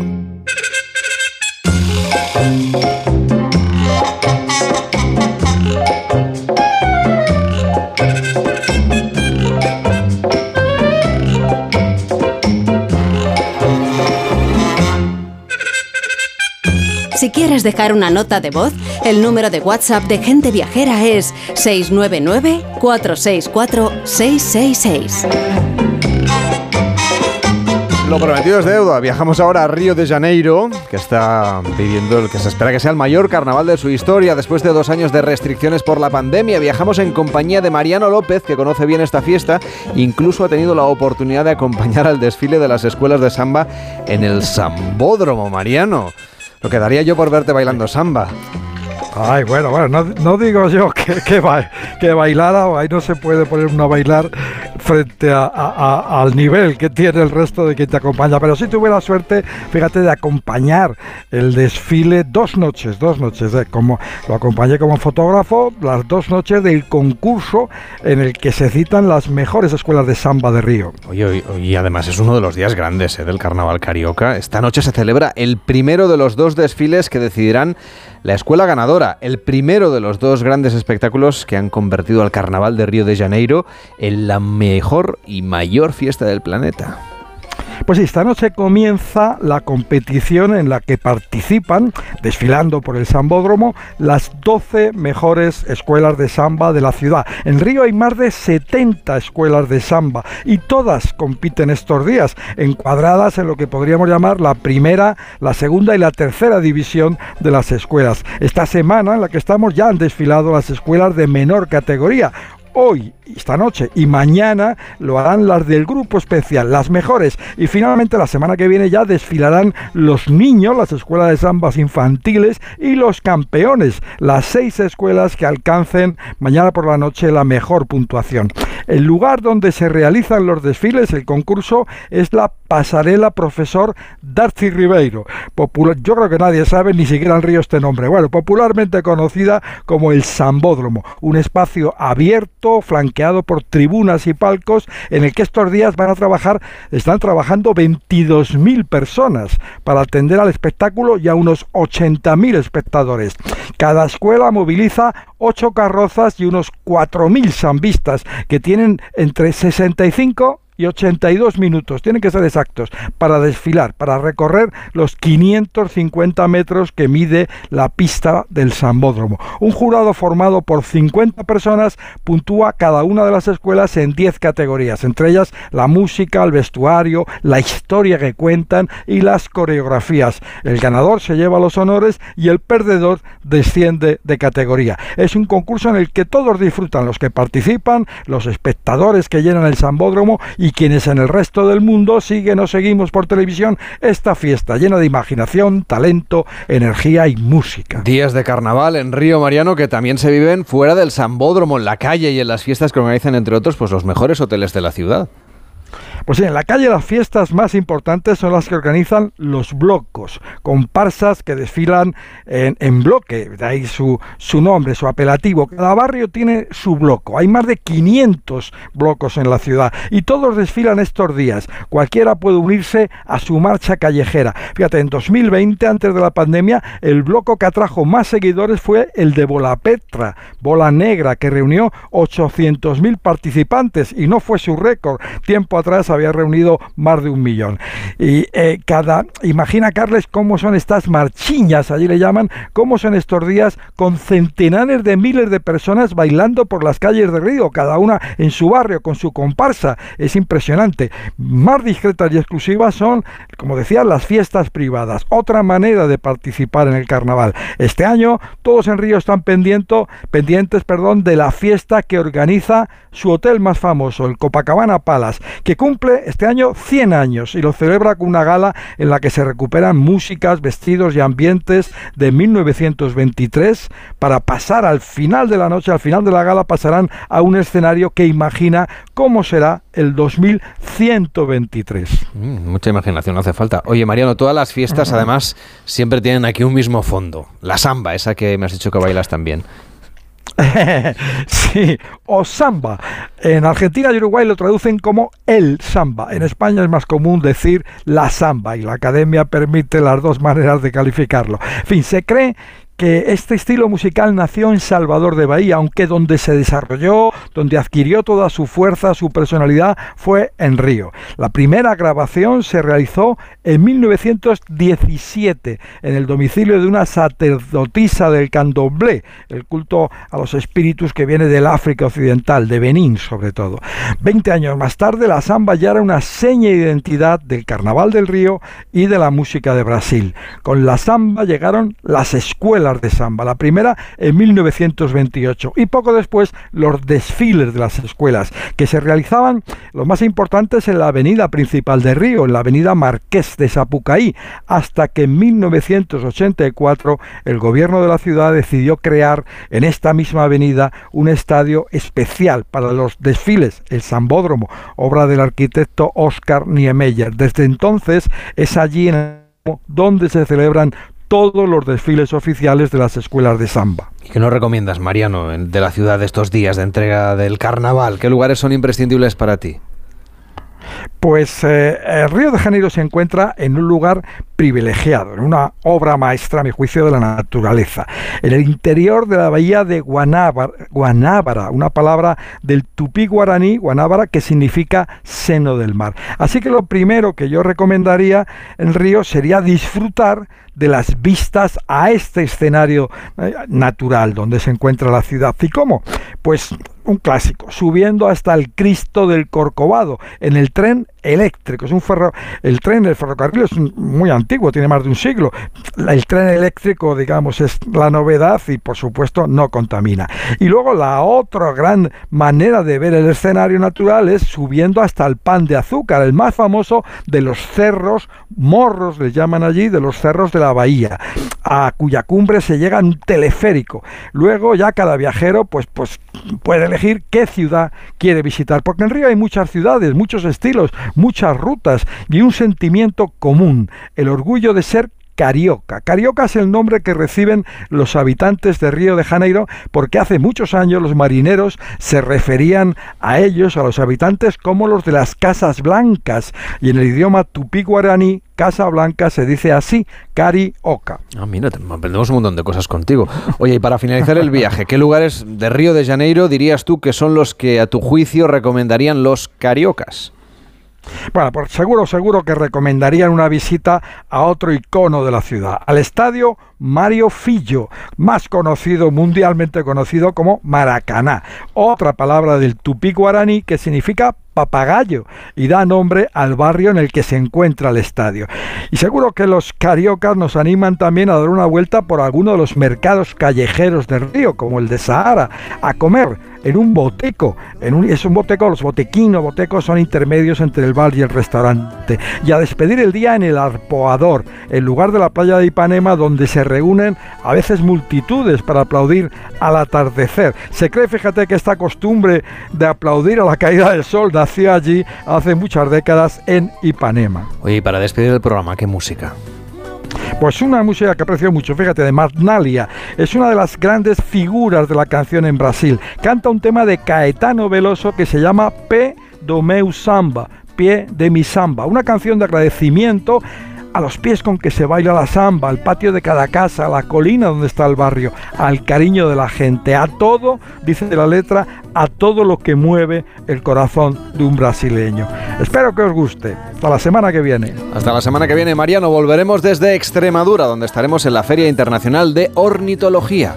Música que nos recomienda Mariano López para viajar desde la radio.